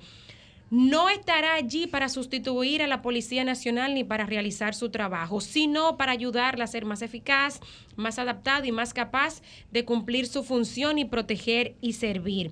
Son, hasta donde se sabe, mil policías de Kenia. Se espera que aunque Kenia sea la que dirija esta fuerza pacificadora, y, hago comillas, eh, también haya pues efectivos eh, del orden público de otros eh, países. Pero al menos lo, el, el juego de palabras que están usando de apoyar, de, de ayudar a que sea más eficaz, de que no va a sustituirla, me da la impresión, me da la impresión de que no será tantísimo lo que podrá hacer la, la policía eh, keniana. Yo de verdad que esperaba más cuando se habló de fuerza pacificadora. Y esto lo digo, señores, porque hay que refrescar eh, algunas de las cifras de los saldos eh, no tan gratos que ha estado viviendo Haití en los últimos días. Miren, según eh, relató Rabina Chandasani, portavoz del alto comisionado de las Naciones Unidas para los Derechos Humanos, desde el primero de enero hasta el 15 de agosto de este año, más de 2.400 personas en Haití fueron asesinadas. Lo dice, lo dice la portavoz del alto comisionado para las Naciones Unidas de los derechos humanos. Ella dice también que entre los asesinados eh, de esta semana se encuentra un representante municipal, eh, local, su esposa y su hijo. Ella también señala, eh, Chandasani, que la pandilla Gran Rabín, a ver si lo estoy pronunciando bien, o Gran Rabine, comenzó a atacar varios vecindarios la semana pasada, matando a algunas personas por apoyar un levantamiento de civiles que tiene objetivo, eh, que tiene como objetivo pues eh, algunos pandilleros. Ella señala también que desde finales de abril eh, hasta mediados de agosto de este año, más de 350 personas han sido linchadas como parte del movimiento denominado Buacale, entre ellos 310 pandilleros. Entonces, Fíjense ustedes cómo, eh, que, de hecho este movimiento de civiles en Haití que eh, estuvo persiguiendo pandilleros se ha replegado un poco, se ha recogido un poco. Esto eh, pues ha permitido, digamos, que en las zonas en las que estos civiles habían actuado, pues las bandas resurjan, yo diría que hasta con más fuerza precisamente para atacar esos civiles que han osado pues enfrentarlos. Estos saldos de verdad que son terribles. Miren, la violencia en Haití, según lo que reportan los medios internacionales, ha ha hecho huir de sus hogares eh, esta semana unas 5 mil personas que se suman a las más de 200 mil eh, que ya pues han huido de sus viviendas el año pasado. Creo que son números a los que tenemos que prestar atención y miren ustedes si es un tema de mucho interés para este lado de la isla que esta misma semana eh, salió para Canadá una nueva delegación designada por el presidente Luis Abinader, que está integrada por representantes del gobierno, académicos y también por partidos políticos, que estará en este país, en Canadá, para desarrollar una serie de encuentros eh, con las autoridades y miembros de diversos sectores en Canadá, con la finalidad de tratar sobre eh, la crisis y el impacto, la crisis de Haití y el impacto de este lado de la isla. Ojalá que las conclusiones que puedan resultar de esos encuentros con académicos, miembros de la oposición dominicana, que entre ellos hay miembros del Partido Liberal Reformista, del PDI, del PRCC, del BIS. eh, hay representantes del Ministerio de Relaciones Exteriores Dominicanos, de la Presidencia. Ojalá que las conclusiones que se puedan conseguir en esos encuentros eh, nos ayuden a tomar algunas medidas eh, sobre el impacto que pueda tener de este lado de la isla la crisis haitiana.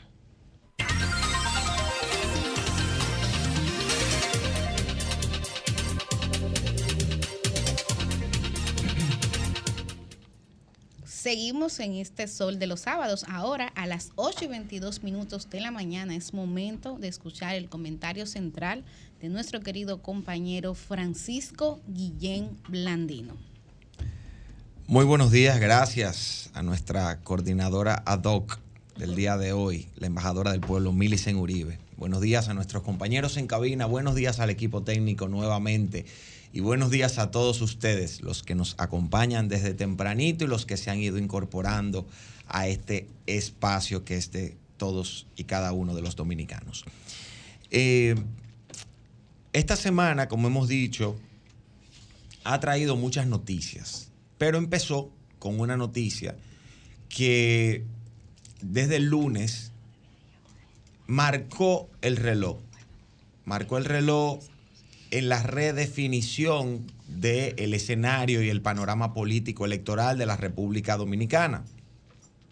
El lunes se formalizó públicamente la alianza opositora Rescate RD, donde están participando el Partido Revolucionario Dominicano, el Partido Fuerza del Pueblo y el Partido de la Liberación Dominicana, en un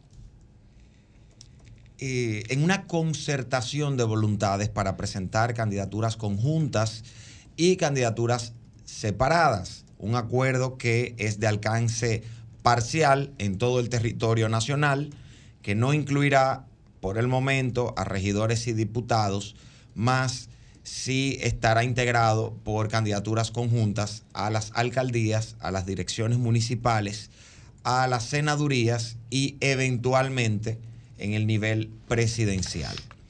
Esta alianza opositora Rescate República Dominicana no solamente está integrada por esos tres partidos mayoritarios, sino que también eh, integrará o tendrá como participantes a otros partidos importantes del sistema político dominicano que se han ido uniendo al bloque opositor como es el Partido Demócrata Institucional PDI, el Partido Quisqueyano eh, Social, el Partido Quisqueyano Demócrata Cristiano, PQDC, eventualmente también el Bloque Institucional Socialdemócrata BIS y otros partidos que han decidido unificarse para volver a las sendas del progreso en la República Dominicana y ponerle coto a la situación de eh, precariedad en la gestión gubernamental que hoy tenemos encabezada por el PRM. Cuando hablamos de precariedad, no hablamos simplemente de una posición política contraria al oficialismo. Hablamos de rescatar servicios como el 911, como el metro. Hablamos de rescatar el servicio de energía eléctrica 24 horas. Hablamos de rescatar los eh, esquemas y sistemas de planificación, ejecución del gasto, presupuesto y transparencia en el entramado institucional de la República Dominicana. estamos hablando de volver a un esquema que se había ido construyendo en la República Dominicana de gobernar con el criterio de lo que es la función pública, de lo que es el ejercicio institucional en la República Dominicana. Para esto, esos partidos han decidido participar de manera conjunta en las próximas elecciones de febrero y mayo del año 2024.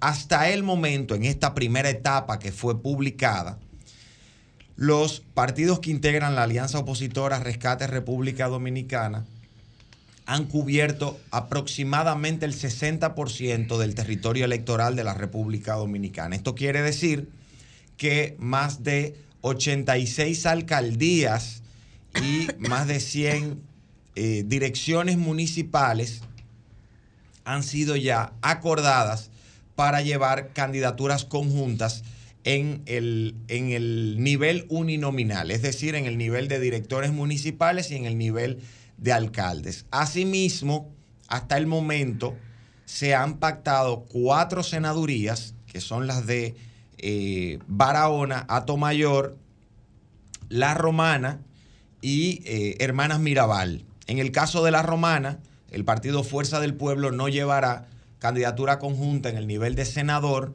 y llevará una candidatura por separado o de manera individual.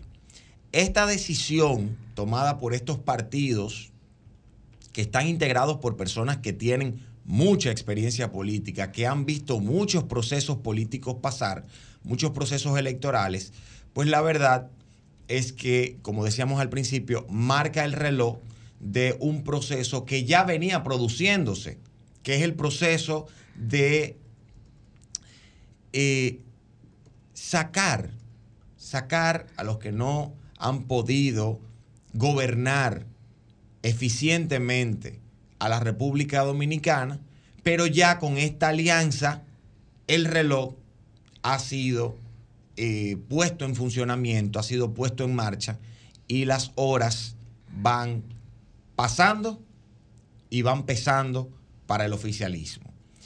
Algo importante que hay que rescatar aquí es que debemos recordar que en la República Dominicana la historia ha demostrado que cuando hay tres o más organizaciones con algún nivel de fortaleza y base social de apoyo, en su base social de apoyo, es difícil que uno de los partidos gane en primera vuelta.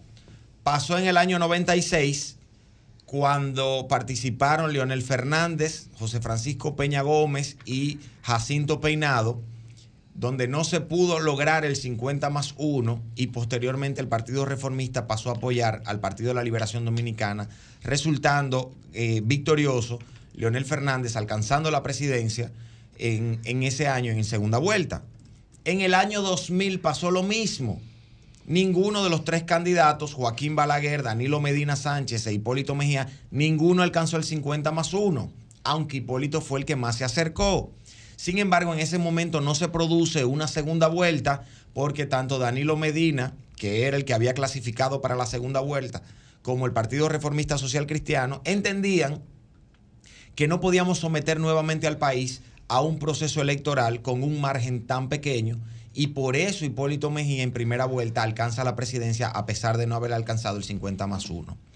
Si vemos estos procesos de cara a lo que está ocurriendo en el día de hoy, un PLD que tiene más de un 15 o un 16%, el Partido Fuerza del Pueblo, que ya supera el 30% en el electorado dominicano, y un PRM que está en el gobierno, pues difícilmente una primera vuelta pueda definir los resultados electorales en el nivel presidencial. Por lo tanto, llevar candidaturas unificadas en el ámbito local y luego candidaturas separadas en el ámbito presidencial para la primera vuelta puede unificar un discurso que sin lugar a dudas va a generarles muchos inconvenientes al proceso electoral que esperaba tener el Partido Revolucionario Moderno como eh, partido oficialista. De modo que hay que esperar las próximas etapas eh, de esta alianza opositora Rescate RD para ir entendiendo cómo el proceso electoral va a quedar definido entre febrero y mayo del año 2024. Cambio y fuera.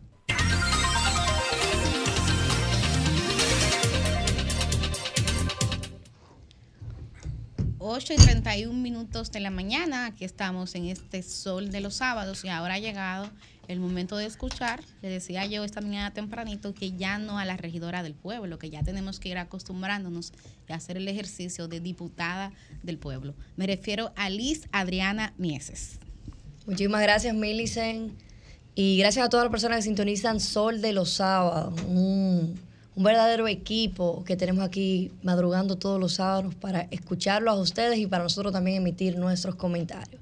Básicamente mi comentario del día de hoy es hablar un poco de la pasada tormenta Franklin, que impactó la República Dominicana, específicamente a diferentes eh, regiones de la misma, donde el Distrito Nacional fue uno de los más, vamos a decir, donde llegó más fuerte.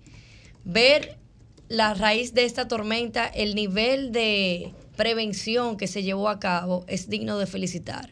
Quiero felicitar a todo el equipo de todos los departamentos de la alcaldía del Distrito Nacional, a la Defensa Civil, a los bomberos, al cuerpo de bomberos del Distrito Nacional y hacer un énfasis en cada uno de los 37 regidores que cuenta el Distrito Nacional, 37 regidores de los diferentes partidos eh, mayoritarios, vamos a decir, del Partido de la Liberación Dominicana, del Partido de la Fuerza del Pueblo y del Partido Revolucionario Moderno. Porque la verdad es que los regidores nos unimos bajo un solo cuerpo para supervisar, fiscalizar, identificar y llevar ayudas a todos los sectores más vulnerables del Distrito Nacional. Quiero felicitar de manera muy, muy genuina y muy directa a la alcaldesa Carolina Mejía, quien está dando cátedra de gestión, quien está dando cátedra de educación, de prevención para el Distrito Nacional.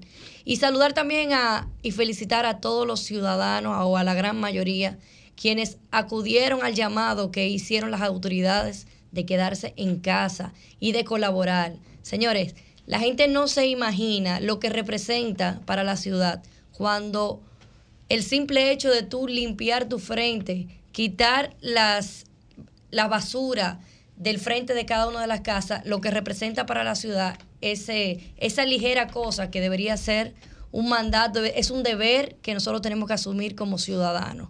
Yo creo que al paso de esta tormenta y ver la reacción tanto de las autoridades como de la gran parte de la ciudadanía, es algo que nos llama a ver cómo cuando se trabaja en conjunto las cosas suelen pasar de la mejor manera. Quiero enfocarme básicamente en los regidores que a veces la gente no aprecia el trabajo que hacen. Y no solamente es estar en una sala de sesión, en una sala capitular donde uno puede normar, fiscalizar y legislar para la ciudad, sino también estar en los territorios. Los regidores son los representantes más directos de cada uno de los municipios, de cada una de las comunidades. Y en el territorio de nosotros, que es el Distrito Nacional, me honra presidir una sala con tantas personas comprometidas con sus comunidades, independientemente de partidos políticos. Y me honra decir que a la hora de legislar y fiscalizar lo hacemos sin colores de banderas políticas, simple y llanamente con el color de la bandera de la República Dominicana. Felicidades a cada uno de los regidores, felicidades a las bancadas que están dentro del Consejo de Regidores y nuevamente felicitar a cada uno de los ciudadanos. Miren, señores, por primera vez, me atrevo a decir que por primera vez, porque particularmente no, no lo había visto en, en otras ocasiones, se va a hacer un debate y un debate que está encabezado por este grupo, el grupo RCC Media. El próximo miércoles 30 se va a hacer un debate con los precandidatos a diputados por el Partido Revolucionario Moderno. Esto es un debate que hago un llamado a la ciudadanía de que preste atención. ¿Y por qué prestar atención? Independientemente del hecho de que participaremos como precandidata a diputada por el PRM en el debate, es importante, y siempre le he dicho a la gente, que lo más importante de tú votar es tú saber por quién vas a votar. Y en este debate vamos a tener la oportunidad de hablar de las propuestas que tenemos como en la precandidatura, pero también de ver qué tipo de persona es la que quiere representar aquí la circunscripción número uno, el Distrito Nacional.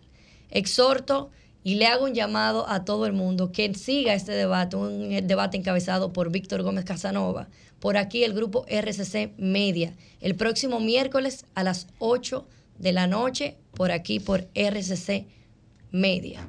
Cambio fuera.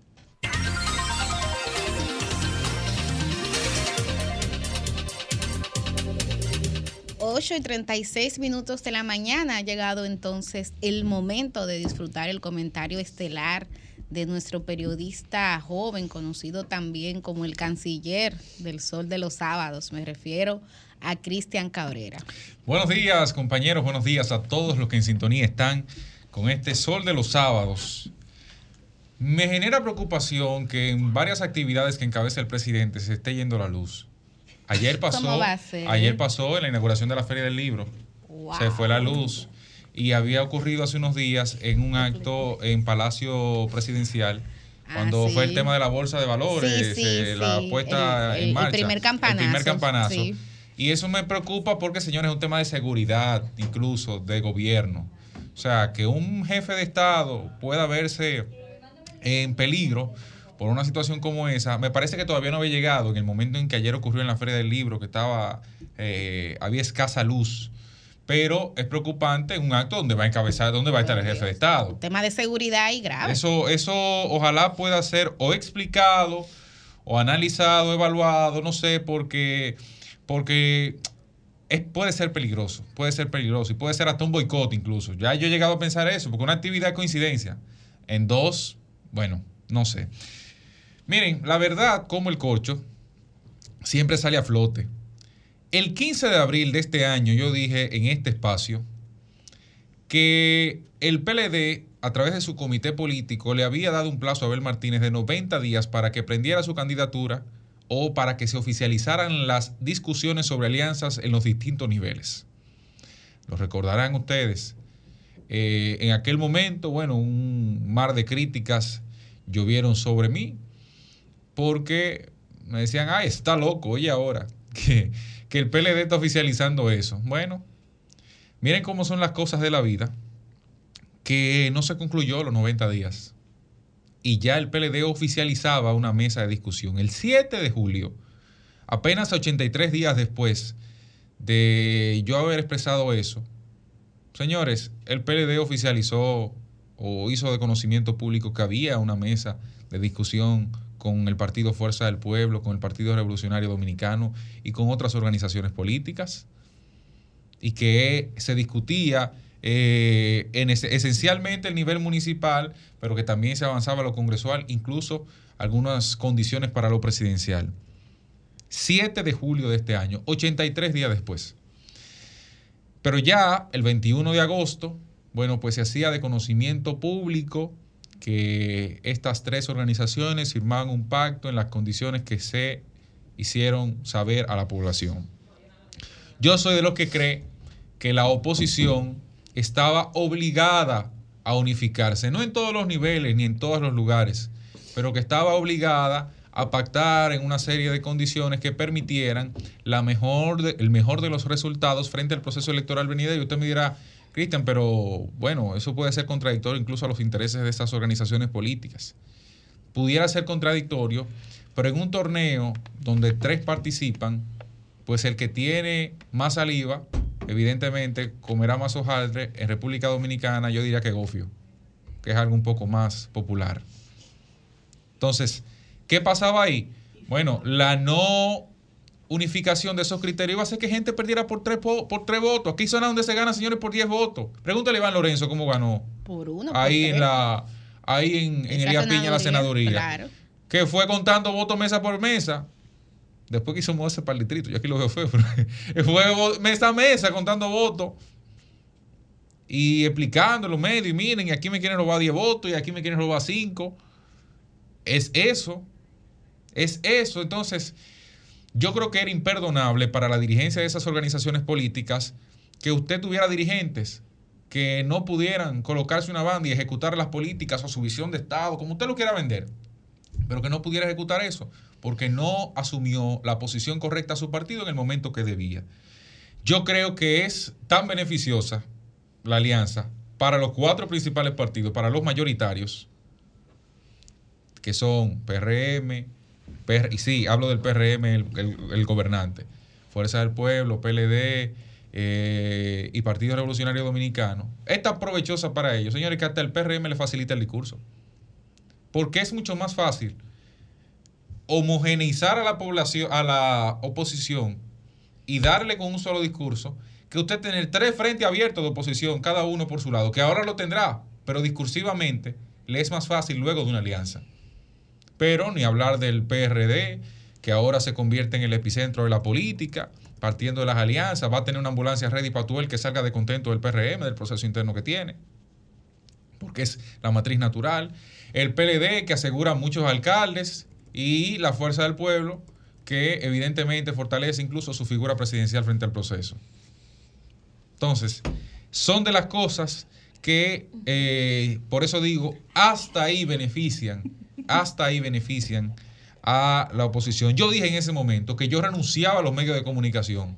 Lo dije el lunes, no lo dije aquí, en otro espacio en el que participo. Renunciaba a los cuatro espacios donde yo comunico si no era así como yo había informado. Señores, cuando yo digo que una cosa es así, es así. No porque lo diga yo, sino porque la información que a mí me llega va en esa dirección.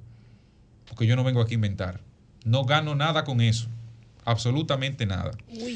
Por otro lado, miren, el costo de los libros tiene a los padres con dolores de cabeza pero agudos.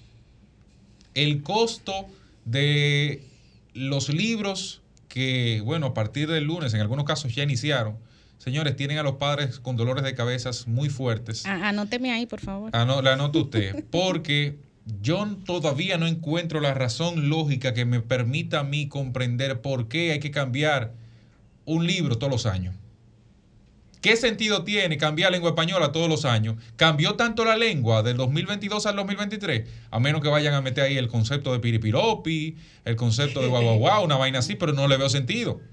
Solamente atrás de buscar dinero por parte de las editoras. Eh, la historia, la historia no ha cambiado en un año. O sea, aquí no se agregan los fenómenos tan recientes en la historia para ser analizados desde las escuelas. Cuatro años es un periodo prudente para eso. Las matemáticas, yo creo que en, mi generación, desde 2000, desde los 2000 cuando yo inicié a estudiar hasta ahora, pocas cosas han surgido en matemáticas que se, que se den en las escuelas. En sentido macro sí, especializado sí, pero en las escuelas no. Entonces, yo creo que el Estado tiene que fijar una posición respecto a eso para que pueda darse la herencia didáctica, que un hermano pueda recibir el libro del otro por lo menos en cuatro años. Porque mientras tanto hay un abuso de ese lado. Señores, aquí, yo estoy por pensar que aquí no, las parejas no quieren tener muchachos para esa vaina. Ahí, no, yo me quedo con uno y deje eso así. Porque ni los libros pueden, heredar. Yo propongo, con esto cierro, que el Estado plantee la posibilidad, acabaría con un negocio y le va a doler a mucha gente, claro, y se va a tirar muchísimo enemigo en contra, pero el ministro puede tener un poco de voluntad en ese sentido. Veamos.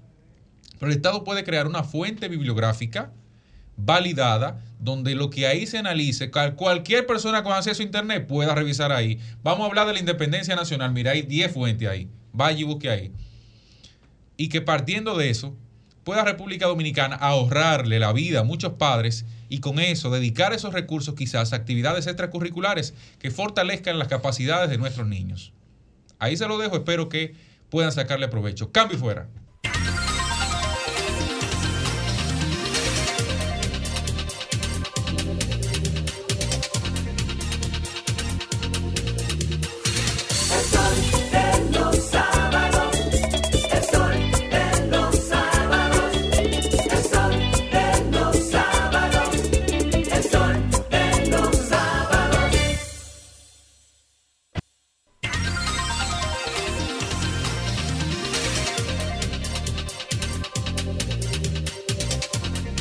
Y 49 minutos de la mañana proseguimos con la ronda de comentarios y análisis en este sol de los sábados y ahora ha llegado uno de los momentos estelares porque es el turno del comentario de nada más y nada menos que la versátil de este sol de los sábados. Me refiero a mi querida colega, compañera y amiga Susi Aquino Gotró. La licenciada, la, la, la, La licenciada denunciando los males, males, licenciada, la, la, la, la Muchísimas licenciada. gracias, Milicen, y también a todos mis compañeros. Feliz de estar en este espacio compartiendo con toda esa gente que nos quiere y que nos prefiere y que inicia sus sábados con nosotros. Comentar varias informaciones. La primera, eh, pues, es una relacionada a la aviación en nuestro país y es que se realizó, pues, un informe, el tercer informe de gestión al frente de la Junta de Aviación Civil lo hizo el eh, encargado de esa entidad, José Ernesto Marte Piantini, al arribar al tercer año de gestión de esa entidad, el mandato del presidente eh, Luis Abinader y de él al frente de esa junta, pues habló de los logros de esa organización.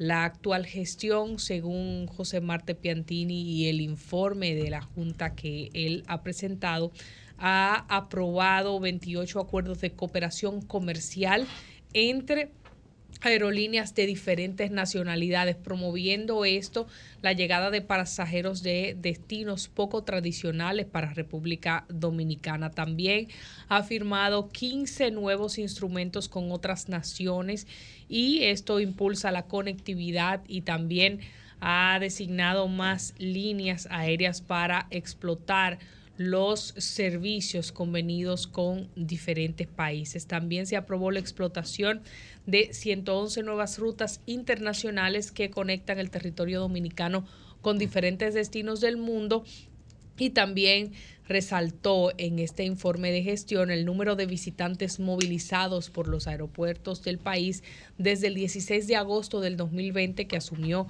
la gestión. Se han movilizado más de 37 millones de pasajeros en 300 mil, más de 300 mil operaciones de eh, vuelos de entradas y salidas, operaciones aéreas. Esto ha permitido ingresos directos e indirectos estimados para República Dominicana de más de 34 mil millones de dólares. Estos son los resultados de una correcta aplicación, según dice José Marte Piantini, de la, de la política de transporte aéreo en República Dominicana y dice que es la primera vez que en el país se alcanzan los más mm, de 10 millones de pasajeros movilizados en los primeros siete meses del año, los primeros eh, meses del año, pues esta importante cantidad.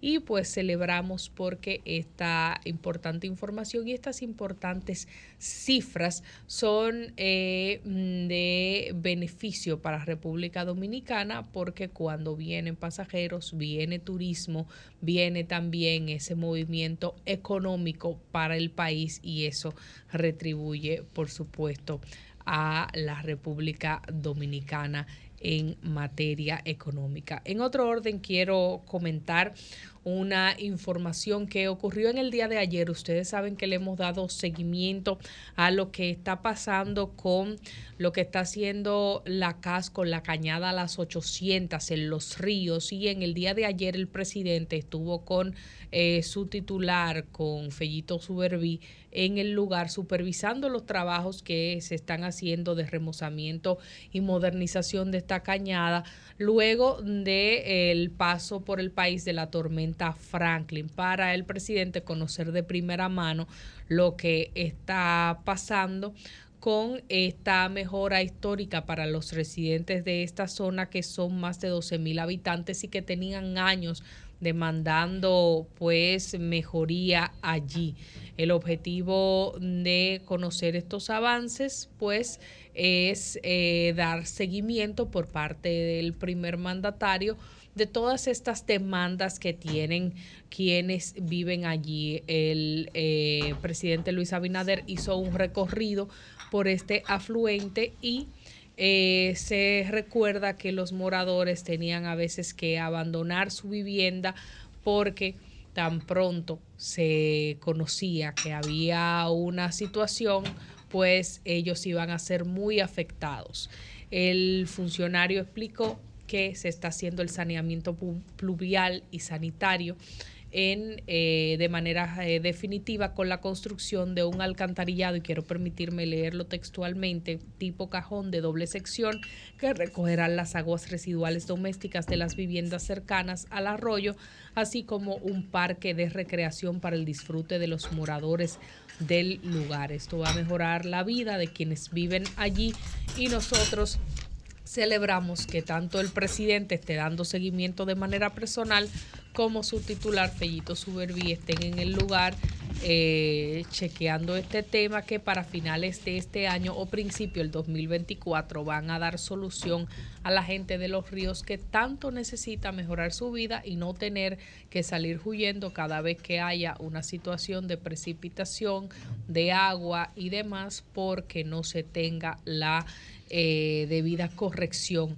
y remozamiento a esta cañada. Por último, quiero brevemente referirme a lo que aconteció aquí con la tormenta Franklin, señores. Aquí pasó lo mismo que durante el COVID-19 con el comportamiento de varios de los ciudadanos dominicanos. Si es que a esas personas con y me voy a referir a una manera en la que se expresaba un profesor que yo tenía en el bachillerato para, para igual referirme a esas personas, si es que se le puede decir ciudadanos a esos seres humanos con actitudes animalescas, como decía ese profesor, si a ellos se les puede llamar ciudadanos.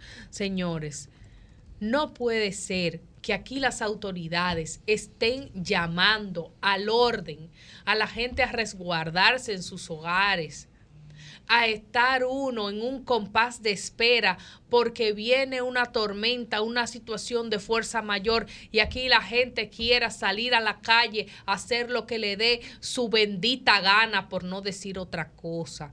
Aquí las imágenes estuvieron, a, lo menos que vimos fue gente en una yola aquí eh, en la calle, lo menos, lo menos porque aquí hubo gente haciendo fiesta y haciendo de todo y deshaciendo en las calles. Óigame, y, y, y también en las redes sociales politizando el tema, que no, que, que los gobiernos, que eso es culpa de los gobiernos. Óigame, no hay gobierno que pueda, no hay gobierno que pueda, ya para ir cerrando producción, con las personas que no quieren coger orden y educación. Si bien es cierto que la falta de carencia y oportunidades agudizan el comportamiento y las necesidades de la gente, con la educación de hogar no hay nadie que pueda. Óigame, el Estado no puede suplir el rol de la educación de hogar que usted debe dar en su casa.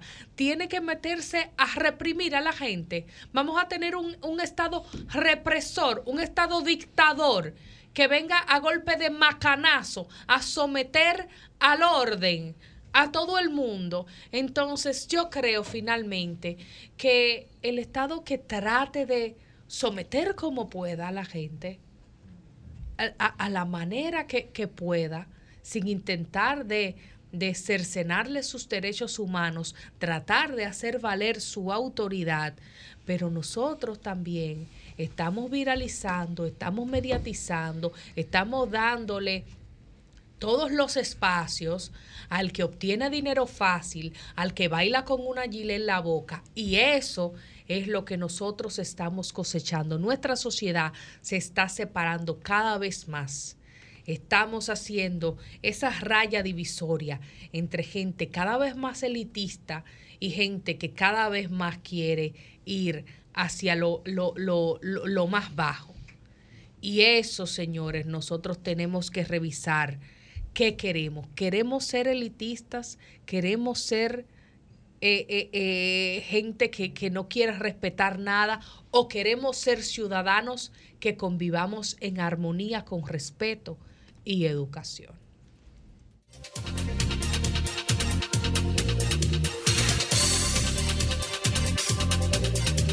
Siendo las 9 de la mañana, recibimos a ella, a la mujer del comentario fuerte. Milicen Uribe, embajadora del pueblo. Buenos días. Muchísimas gracias a ti, Cristian, a mis compañeros y compañeras de cabina y a quienes nos privilegian con su sintonía. Eh, de verdad que es un honor. A quien Dios se la dio, San Pedro se la bendiga.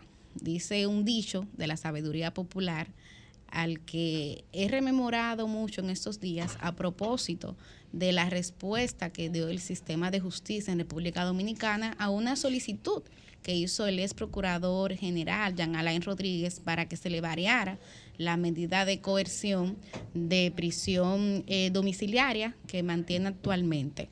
Bueno, pues la Corte de Apelación, la segunda sala penal de la Corte de Apelación de aquí del Distrito Nacional, acogió en parte esa solicitud y pues le ha permitido eh, trabajar trabajar dos días a la semana, serán los miércoles y los jueves de 8 de la mañana a 6 de la tarde, días en las que él podrá salir de su casa e ir a su oficina para trabajar y sustentar a su familia de acuerdo a lo que solicitó a ese tribunal.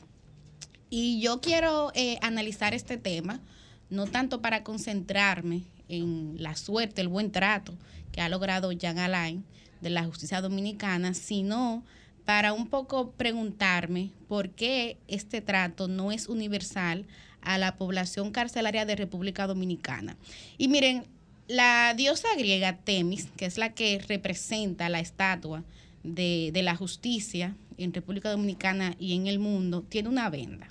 Pues parece que al llegar al patio, al llegar a República Dominicana, se la quitó porque aquí es común, es habitual y así ha sido históricamente ver cómo la justicia se comporta así.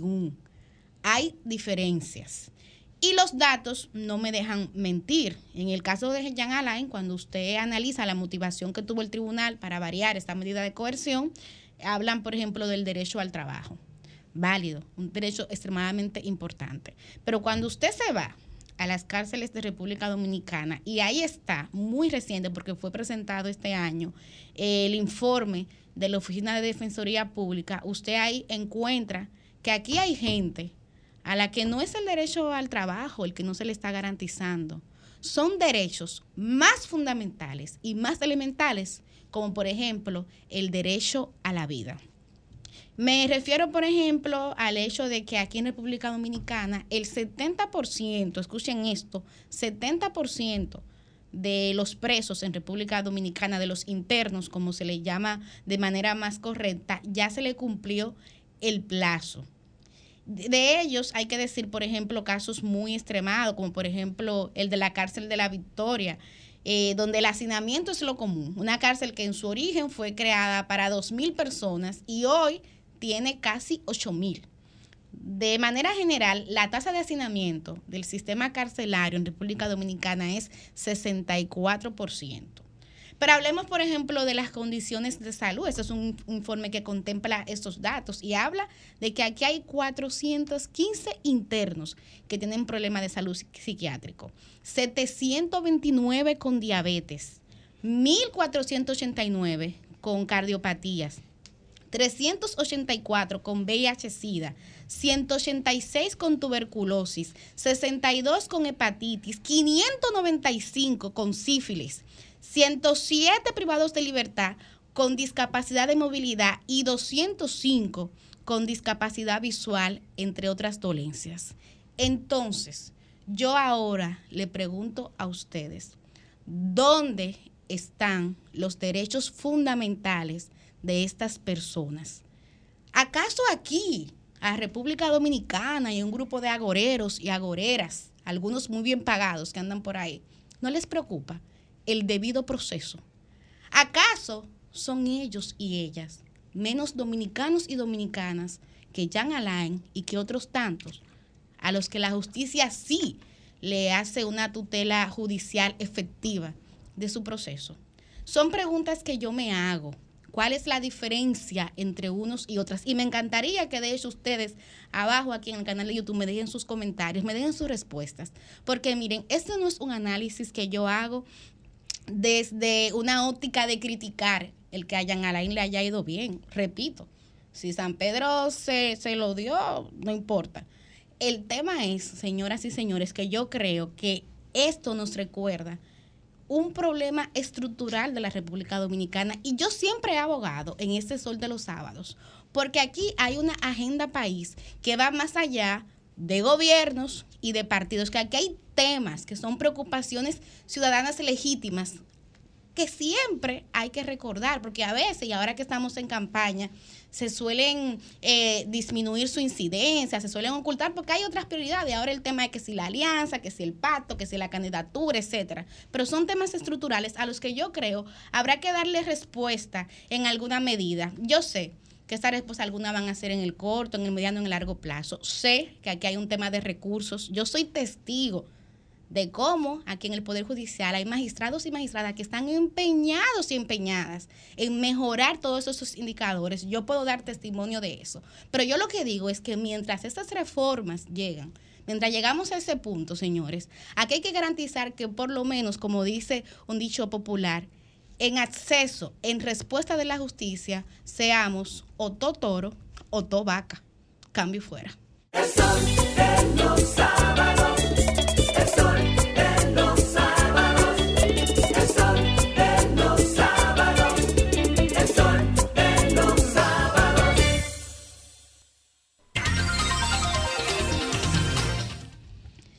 9 y 10 minutos seguimos aquí en Sol de los Sábados. Y miren, antes de, de pasar página, tras las lluvias e inundaciones que dejó la tormenta Franklin, Sol de los Sábados quiere invitarles a hacer un análisis de qué necesitamos como ciudad para que esos fenómenos que son naturales Sí, sí. no tengan estas implicaciones sociales. Y para eso, digo con toda certeza que no pudimos tener un mejor invitado, porque nos acompaña el arquitecto, planificador urbano y dice él, caribeño practicante, Marcos Marina Uribe, que es una voz más que autorizada para tratar este tema. De modo que, primo, bienvenido Y a gente Sol de, de los primera, Sábados. él es gente de primera. Sí, gente de primera Ese- porque usa el transporte Porque usa público. transporte público, sí, Ah, sí. Un concepto acuñado por él mismo. Así es. Bienvenido, Marcos, a Sol de los Sábados. Gracias, gracias por invitarme. A mí me, me está causando un poco de,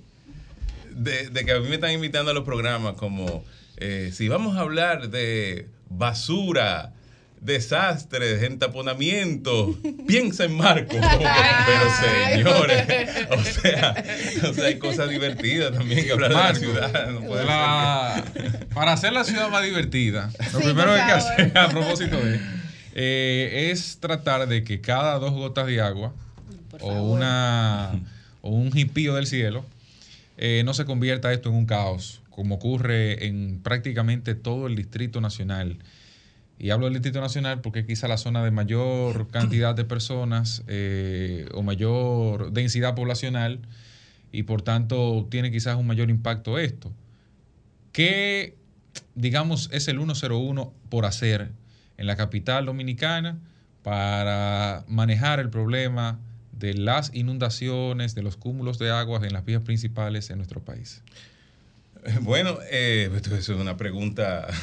El uno- O sea, elegir 101. una, eh, elegir El una- 101. lo más importante. Si, yo- si me lo preguntas a mí, que soy un planificador eh, urbano, yo necesariamente siempre he dicho, y te- tengo que decir, que nuestro país, de hecho, y nuestra ciudad, eh, no tiene un déficit de infraestructura. La gente dice ah, que, este país hay déficit de infraestructura y todo el mundo piensa en trenes y en máquinas y en infraestructura costosa y eh, cuando en realidad el déficit que de verdad tenemos es de planificación, eh, que es el que definitivamente define eh, cómo se invierte en infraestructura. Si tú no tienes planificación, ¿cómo te inviertes en infraestructura? Y, es a lo que nos hemos acostumbrado aquí, a, plantear infraestructura, porque eh, nadie quiere perder tiempo planificando. Planificando no es fácil. O sea, eh, planificar implica consultar, debatir, eh, normar, establecer criterios, y eso se toma tiempo y nadie quiere perder tiempo porque en nuestro país todo se establece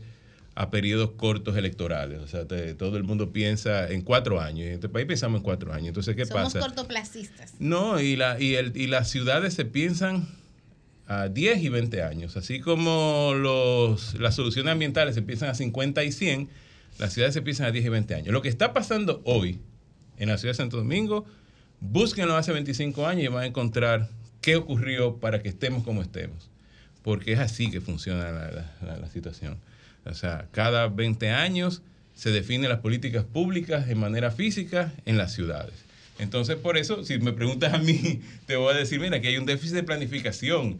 Aquí hay que sentarse a planificar las cosas para entonces definir hacia dónde van Entonces ahí la pregunta sería planificar que, o sea, qué decisiones se tienen que tomar hoy para que en 20 años quizás nuestra condición mejore o por lo menos no retroceda. Y nuestra condición de, de del habitar, tema o sea, drenaje, de- que- que sí, sobre todo, llamaron. sobre todo, exacto, sobre Sí. todo de eso, por eso te hablaba de las lluvias, Sí, sí. porque cuando hay un charco de agua en la Luperón, afecta al peatón, afecta al que tiene un vehículo que se le, se le enchumba por dentro, afecta al que tiene un negocio ahí frente al, al- al lugar donde se provocó el charco o en los alrededores de...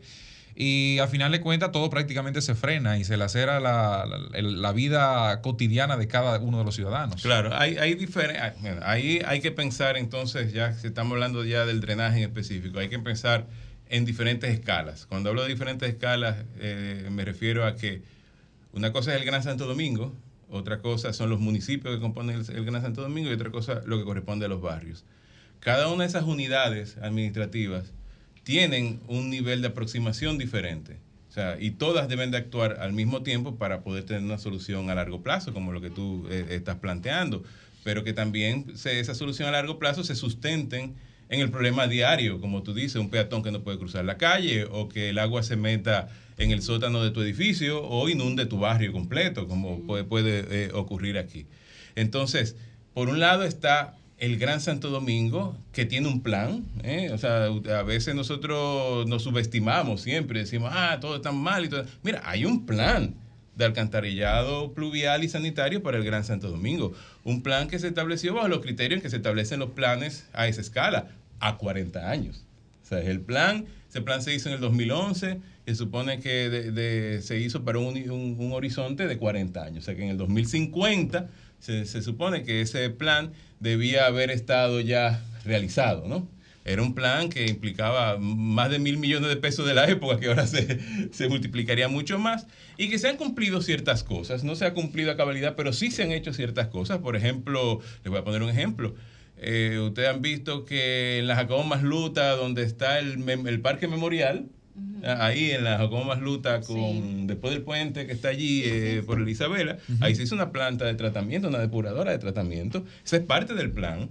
Y hay otros componentes del plan, eh, como eh, estaciones de bombeo, eh, eh, de- eh, sistemas de tratamiento en el mar, eh, sistemas de, de drenaje eh, a, a gran escala, eh, eh, eh, puntos de desalinización del agua, barreras de desalinización del agua. Hay un montón de aspectos que se trabajan a gran escala y en la cual opera el gobierno central. O sea, ahí no, ahí definitivamente un municipio. Porque el presupuesto que tiene, que necesita para eso. es- Un municipio no tiene la responsabilidad de que tus calles se inunden por esas condiciones, por el hecho de que se necesite una gran planta depuradora o porque las aguas hayan tenido que salir al mar tratadas, ese tipo de cosas. El municipio no tiene que ver con eso, tiene que ver el gobierno central. Ahora, ya venimos a la otra, que como yo les dije, hay un tema que es el gran plan, que es el plan que tiene que hacer el gobierno central, ya a escala de las metrópolis y de, y de- y de las grandes ciudades, y otras son los municipios que conforman esas grandes ciudades, el Distrito Nacional, Santo Domingo Este, y las condiciones diferentes que tienen esos municipios. Nosotros hablamos muy mal de nuestra ciudad. Ah, que Santo Domingo y que qué mala ciudad. Mira, démosle las gracias a que Santo Domingo tiene una situación privilegiada, una condición topográfica envidiable frente al mar, en, en un mar hermoso como es el mar Caribe. El hecho de que la topografía de la ciudad viene bajando hacia el mar, de que la calidad del suelo de la mayoría del Distrito Nacional, por lo menos, eh, eh, es un suelo poroso, ¿no? que no es un suelo arcilloso y demás, eh, para que no nos estemos ahogando, entonces tengamos el agua al cuello, porque el agua naturalmente se va al mar, naturalmente, Literal, y, se, puede infiltrar en el suelo. Démosles gracias a eso. Pero- pero- Incluyanle el hecho de que la brisa se lleve el smog y demás. Es una ciudad privilegiada. Pero hay un, hay un elemento, eh, Marcos Marina Uribe, que a mí me, me gustaría añadir a este salcocho que estamos haciendo, que es el tema de la supervisión en la planificación. Y lo digo porque además de la tormenta Franklin, nosotros también recientemente tuvimos una tragedia, que es la de San Cristóbal. Antes, un edificio, una mueblería en La Vega se derrumbó.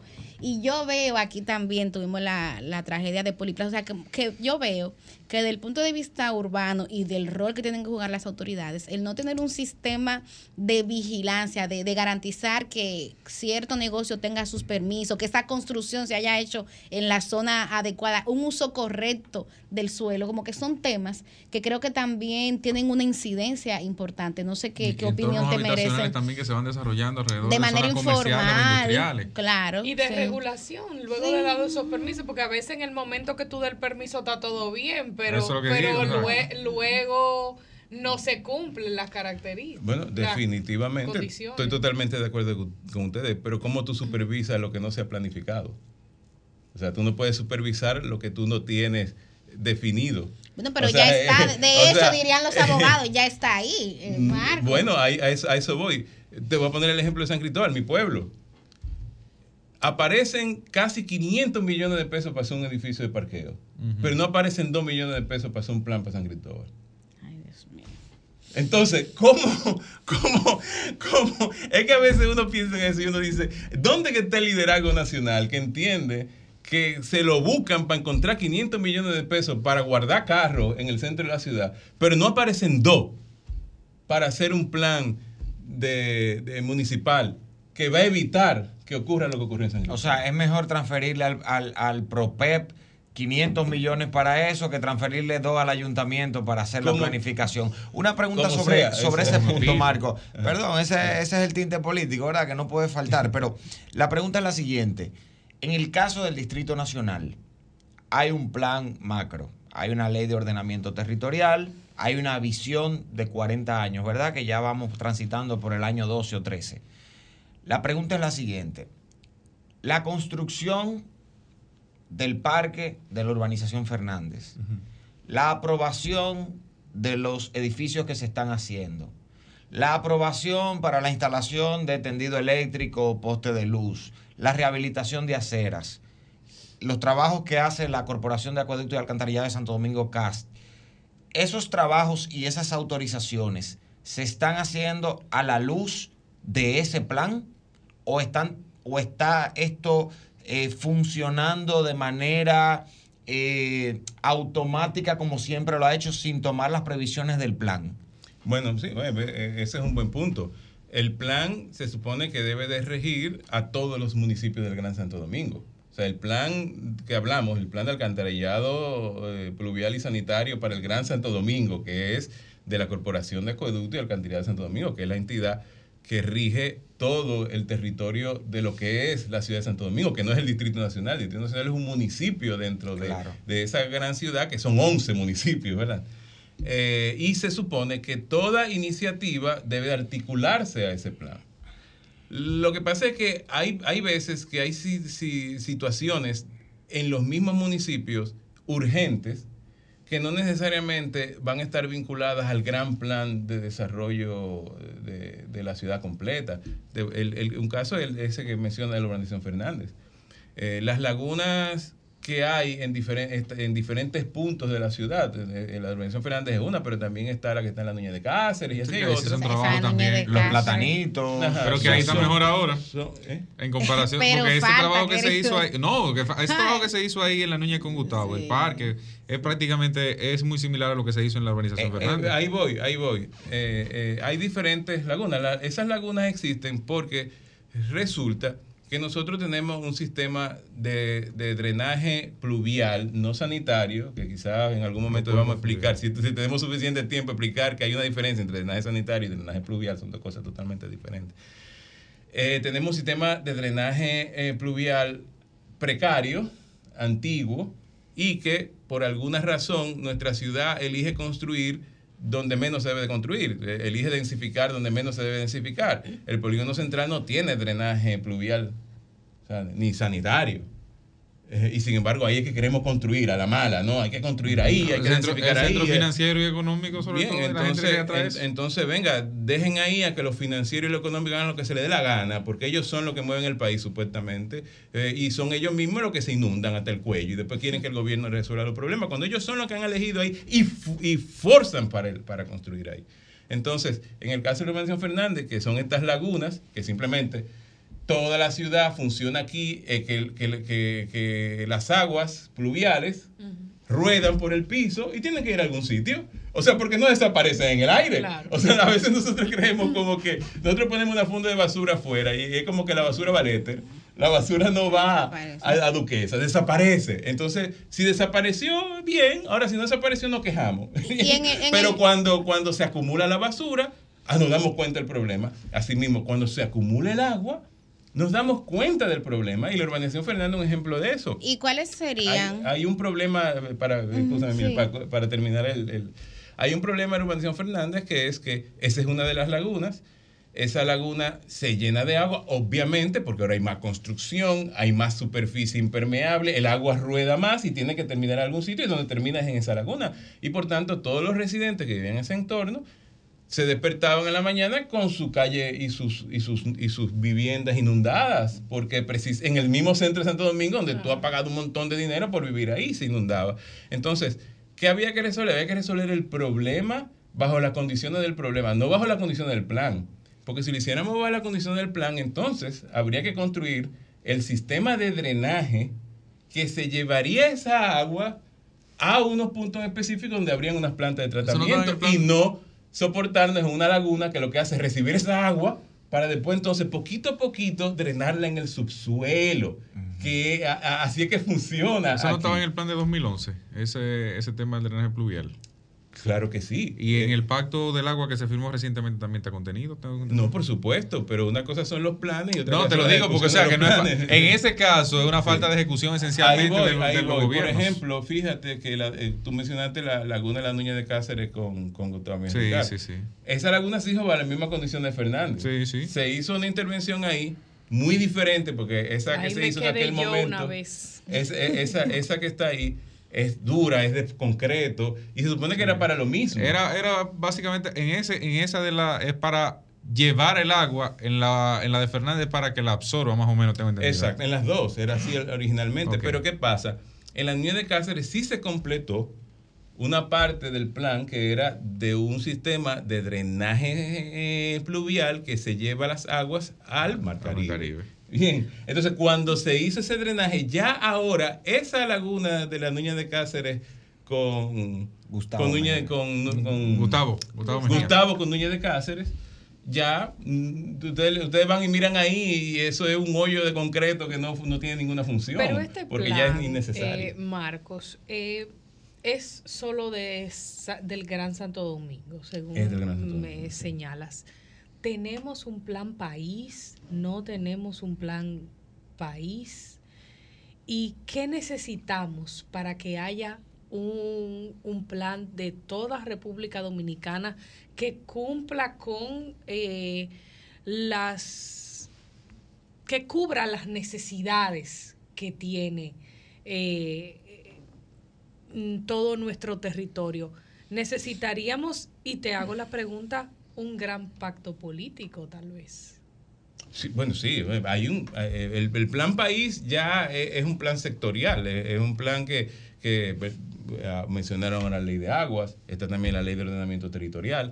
Son diferentes componentes que articulan las diferentes acciones que se tienen que hacer en las diferentes provincias, municipios y, y distritos municipales que tiene Pero, el país pero completo. son acciones, o sea, no están eh, agrupadas en, en una sola, o sea, son acciones que deben estar por sectores. Claro, claro, porque, eh, eh, no- eh, o sea, operativamente nuestro país funciona por los municipios. Claro. Los municipios son los gobiernos locales. Entonces, eh, se supone que a nivel nacional tú generas estos grandes planes que orientan a los municipios las acciones que deben de ejercer. Lo que pasa es que aquí los municipios son muy débiles, ¿no? Eh, Si no le dan los recursos Es que lo que establece digo, la no hay alguien como...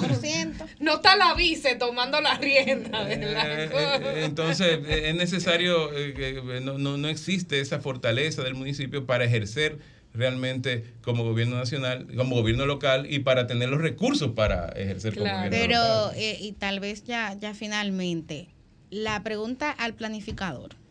En, en el corto plazo, y tomando en cuenta que nos salvamos de Franklin, pero todavía estamos en el marco de una temporada ciclónica que ha sido eh, pronosticada como más activa que el, que el promedio. O sea, ¿cuál sería esa ruta mínima que en un corto plazo tendrían que, que priorizar las autoridades y que nosotros, nosotras como ciudadanía, deberíamos estar haciendo veduría sobre eso? Déjanos tarea, Marcos. Sí, yo, yo siempre he dicho que, que nosotros como Y, ci- y perdón, ahora que estamos en campaña también, como para ver eh, los candidatos, los alcaldes, la alcaldesa, o sea, auditar también esa parte. Bien, nosotros, nosotros tenemos una responsabilidad eh, eh, casi personal respecto a nuestra seguridad. Nosotros no podemos sentarnos a esperar que el gobierno supervise, que el gobierno resuelva, que el gobierno haga, porque si lo hacemos estamos en riesgo. Nosotros vivimos constantemente en riesgo. Nuestra sociedad ha normalizado el riesgo. Ya que se inunde, que se inunde la calle, que te explote un tanque de gas, que haya una industria al lado de ti, eso es como que no pasa nada. Eh, eh, por tanto, es importante que nosotros asumamos el riesgo y tomemos acciones contra el. En el, en el sentido del, del- del- del drenaje, oye, desafortunadamente nuestra ciudad funciona con eso de que yo les dije, no funciona con sistemas de drenaje sanitario. El agua tiene que llegar desafortunadamente a través de un contengo en una esquina donde hay un inbornal y donde hay un filtrante. Si ese filtrante está tapado, No va se va a inundar. Entonces, ¿qué tenemos que hacer nosotros?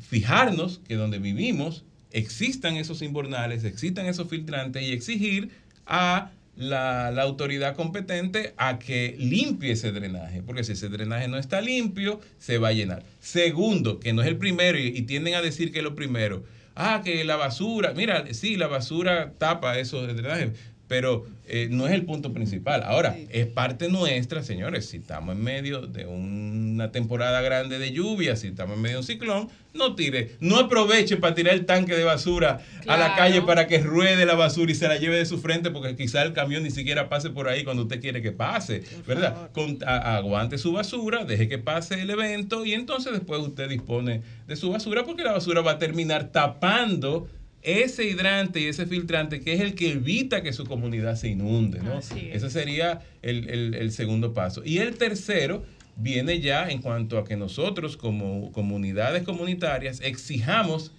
tanto a quienes se supone que son nuestros representantes, muy pocos de aquí sabemos quiénes son los regidores de nuestra demarcación, no hablamos con ellos, no sabemos quién es el diputado que le conviene. De- Tú votas por uno ahí porque aquí uno, uno va a votar como, si fuera la lotería. Venga, con este, como que me voy a sacar con fracatán. Tú sabes, pero no vamos a votar como diciendo, mira, este vino, habló conmigo y me dijo que era esto, para después yo ir a donde esa persona y decirle, venga acá, ¿qué pasó con lo que hablamos? ¿no? Entonces, sepa quién, por quién usted está votando, conózcalo y exíjale este tipo de, de- de situaciones. O sea, mira, necesitamos que eh, ya no se nos inunde la calle, necesitamos que se tome en consideración el tema de estas industrias y estos elementos que están en nuestro barrio que nos amenazan día a día. Y así las personas pueden tener eh, cierto control del entorno donde viven. Excelente. Vamos a despedir con un aplauso a Marcos Sarina Uribe, de verdad. Excelente como siempre. Y como te dijo Cristian, al final se trata de hacer la ciudad divertida. No es que tú eres el hombre ahora para la catástrofe, no. Nada de eso, todo lo contrario. Bueno. Para la solución. como- Exactamente. como Manuel Méndez cuando la gente lo ve comienza a rezar. fuera.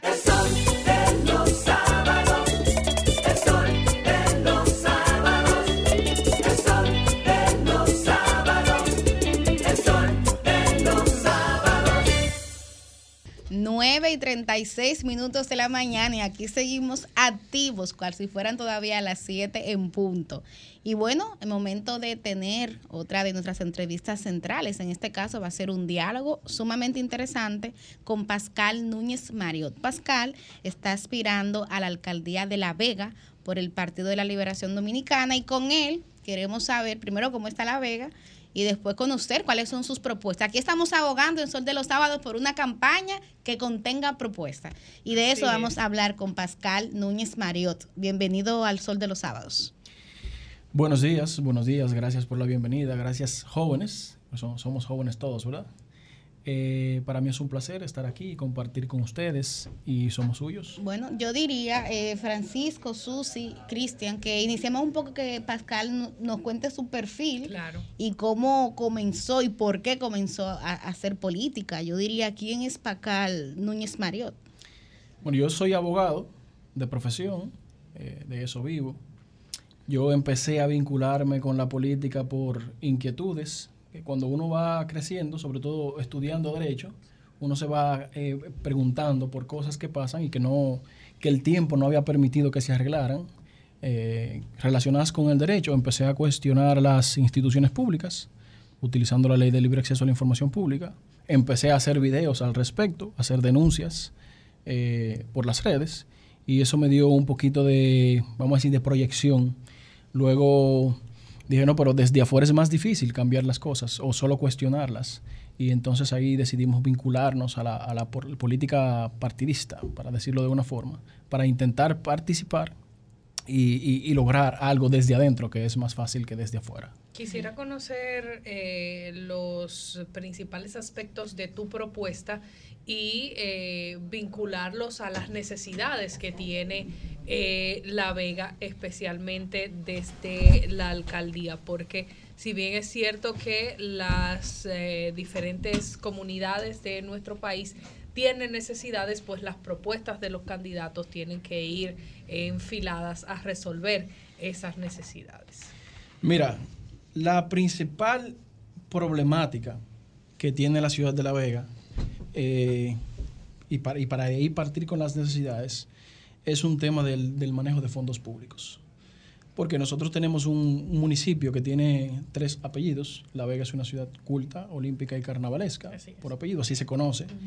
Sin embargo, nosotros no, primero no hacemos honor a los apellidos. Nosotros lo único que sí tenemos relacionado con el apellido es que tenemos el carnaval. El carnaval. Pero La Vega no tiene una proyección como ciudad.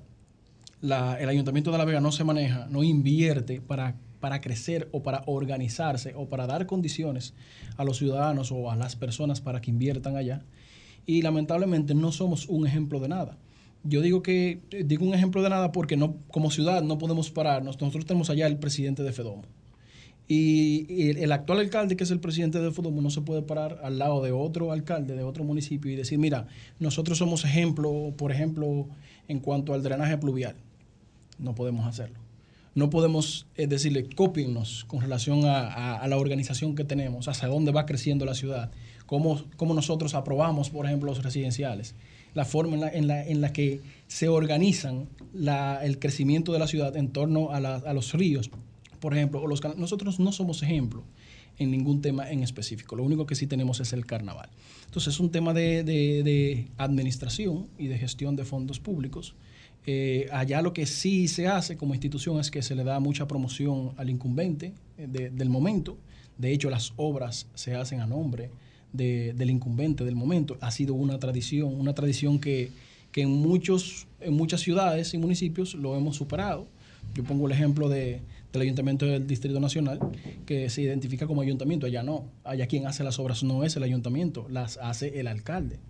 Entonces, aparte de eso, Qué barbaridad. hay un tema de, de transparencia. Una carita ahí de- amigo Kelvin, de gestión Sí. 2000 tal y tal, Kelvin Cruz. Y de hecho, así mismo, aparece con la foto en, en- en muchos lugares, en los tableros y, en, y en- y en- en la publicidad que se pinta o que se plasma, por ejemplo, cuando remozan una cancha, para poner un ejemplo, eh, aparece la foto del incumbente y el nombre del incumbente.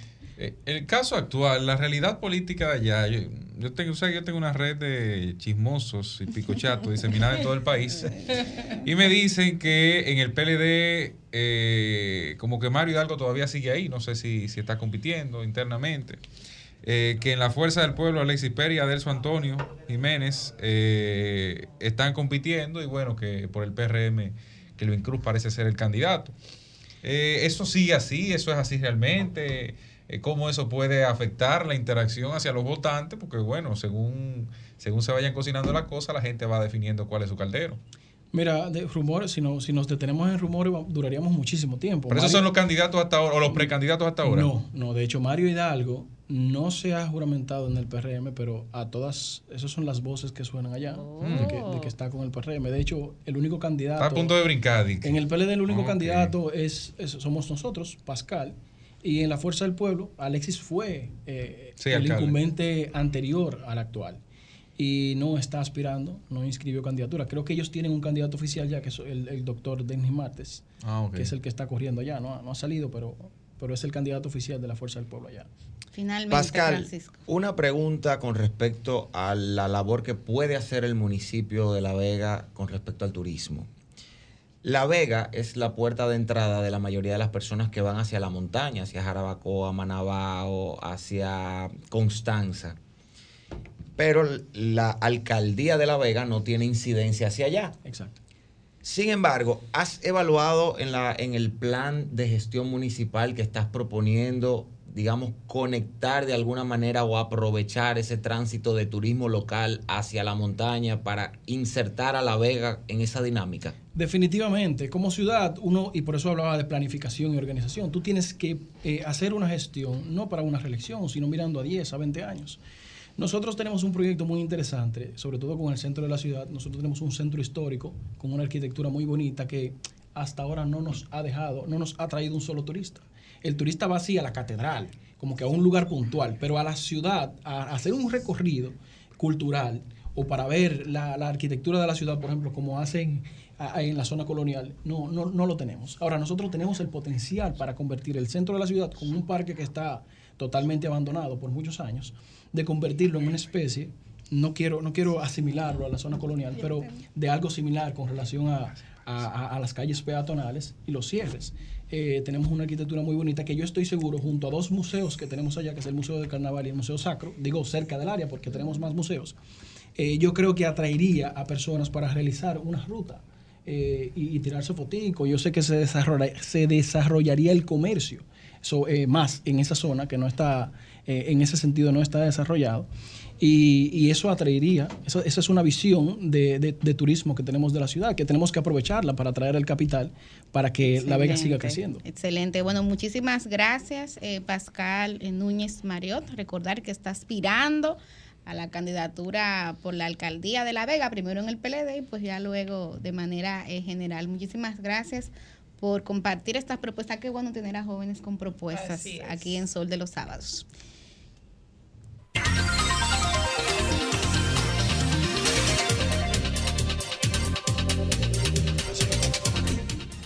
Y bueno, en un bate de corrido, nos quedamos aquí a las 9 y 44 minutos de la mañana.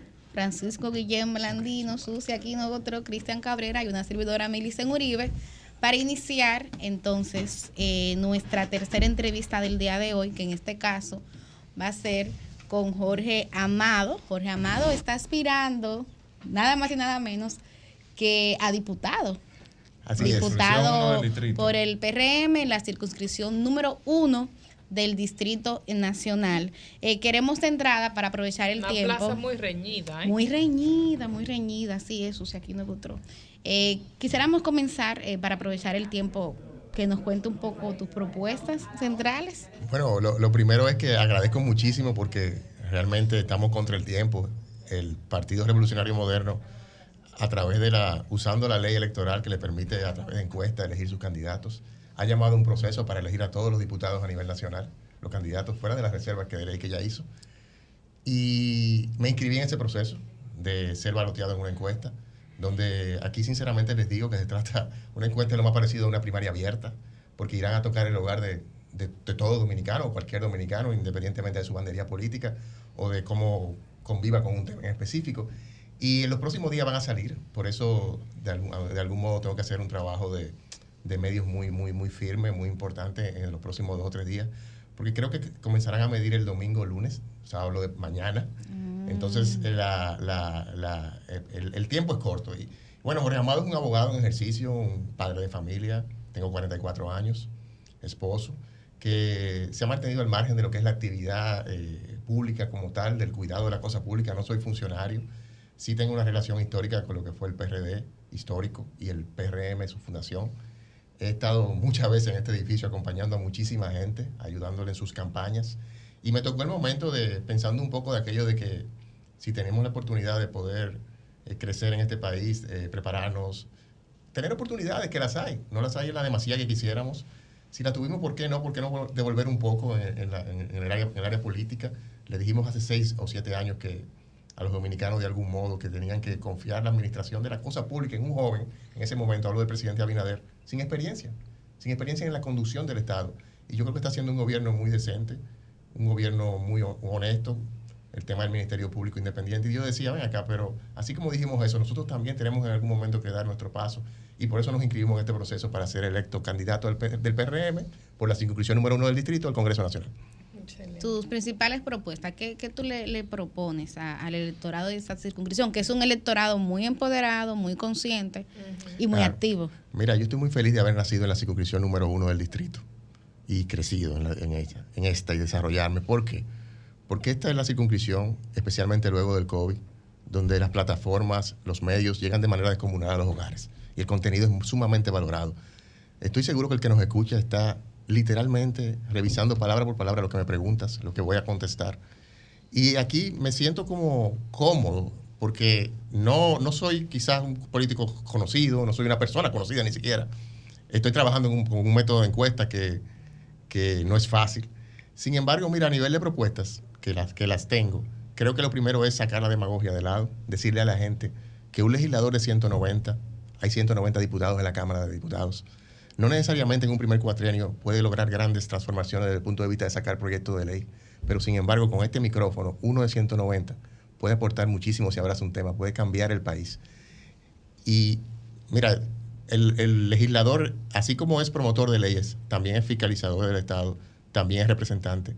Un legislador puede perfectamente, como decía con este micrófono, apoyar leyes que están allí, como la de protección de personas con trastorno del espectro autista, que salió hace poco, que si bien hay que optimizarla, como dice el Poder Ejecutivo, ¿por qué no un legislador como yo puede llegar allí a Salud Pública, Hacienda y decir, señores, pero lo que esté bien en esa ley, vamos a sacarlo adelante. Las personas que tienen niños con autismo no aguantan más, necesitan del apoyo solidario del Estado. Muévanse. Ese- eso es lo que debiera estar haciendo un político, un legislador. Y no perdiendo tiempo en memes, TikTok, bailecito, la vuelta, el los bandereos, las fiestas populares. Eso, la política se ha banalizado demasiado. Y parte de mi activismo es precisamente tratar de llevar un poco, devolverle la seriedad a la práctica política como tal. En relación a, a los costos, eh, en el caso de tu pre-campaña, quienes vivimos aquí en el distrito hemos visto una presencia muy activa. De hecho, en días recientes comentábamos aquí que tú sacaste portadas falsas en todos los periódicos.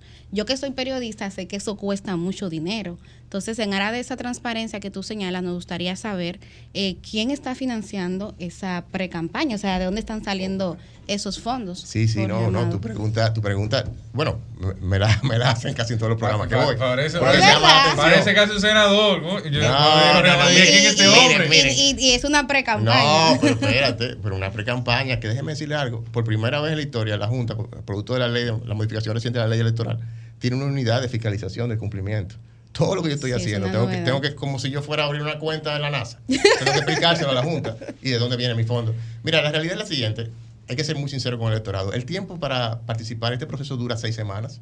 Yo me inscribí hace seis semanas y, y tomé la decisión cinco días antes, obligatoriamente, para lograr una, una campaña importante en tan corto tiempo, que me permita tener el conocimiento adecuado para ganar esa encuesta, yo tengo que hacer un esfuerzo personal, porque no tengo tiempo ni siquiera para recaudar, que espero poderlo tener cuando sea candidato, porque de, de ahora a mayo sí tendré tiempo. Siempre respetando los límites, los topes de ley, que por cierto tengo que decir que la ley electoral y la constitución permite que tú puedas eh, eh, abrazar el tope con tus fondos propios. O sea, eso es válido y yo puedo defender mis valores y contribuir con mis fondos propios a, a llevar mi mensaje. ¿Hasta ahora ha sido estoy- así? Hasta ahora ha sido así, correctamente. Correctamente. Miren, eh, hay una pregunta importante que, que le quiero hacer a Jorge Amado, sobre todo porque él ha abrazado una causa, que es la causa de la familia. Y como el tiempo es corto y son muchos precandidatos a diputados de todos los partidos, pues yo creo que hay que buenos. acentuar en ese punto. Jorge Amado, hace un momentito tú hablaste de memes. Y a ti ya te han sacado memes. Y eso es bueno, eso es publicidad gratuita, eso es buenísimo. Ahora, con el tema principal de tu campaña, sacaron uno recientemente, que es un tema muy serio, que yo sé que a y a, y a Susi les importa mucho. Así es. Parte de tu campaña ha utilizado la frase, los niños tienen que ser niños. Y eso es parte de un concepto, de todos unos principios que tú enarbolas. Pero hubo un meme que salió diciendo, los niños tienen que ser niños y las niñas violadas tienen que ser madres.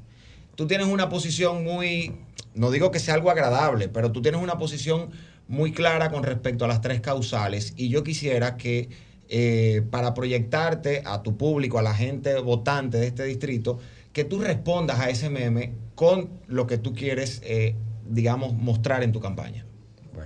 La, la realidad es que yo respeto a todo el que hace democracia y trabaja y información, memes y aquello de...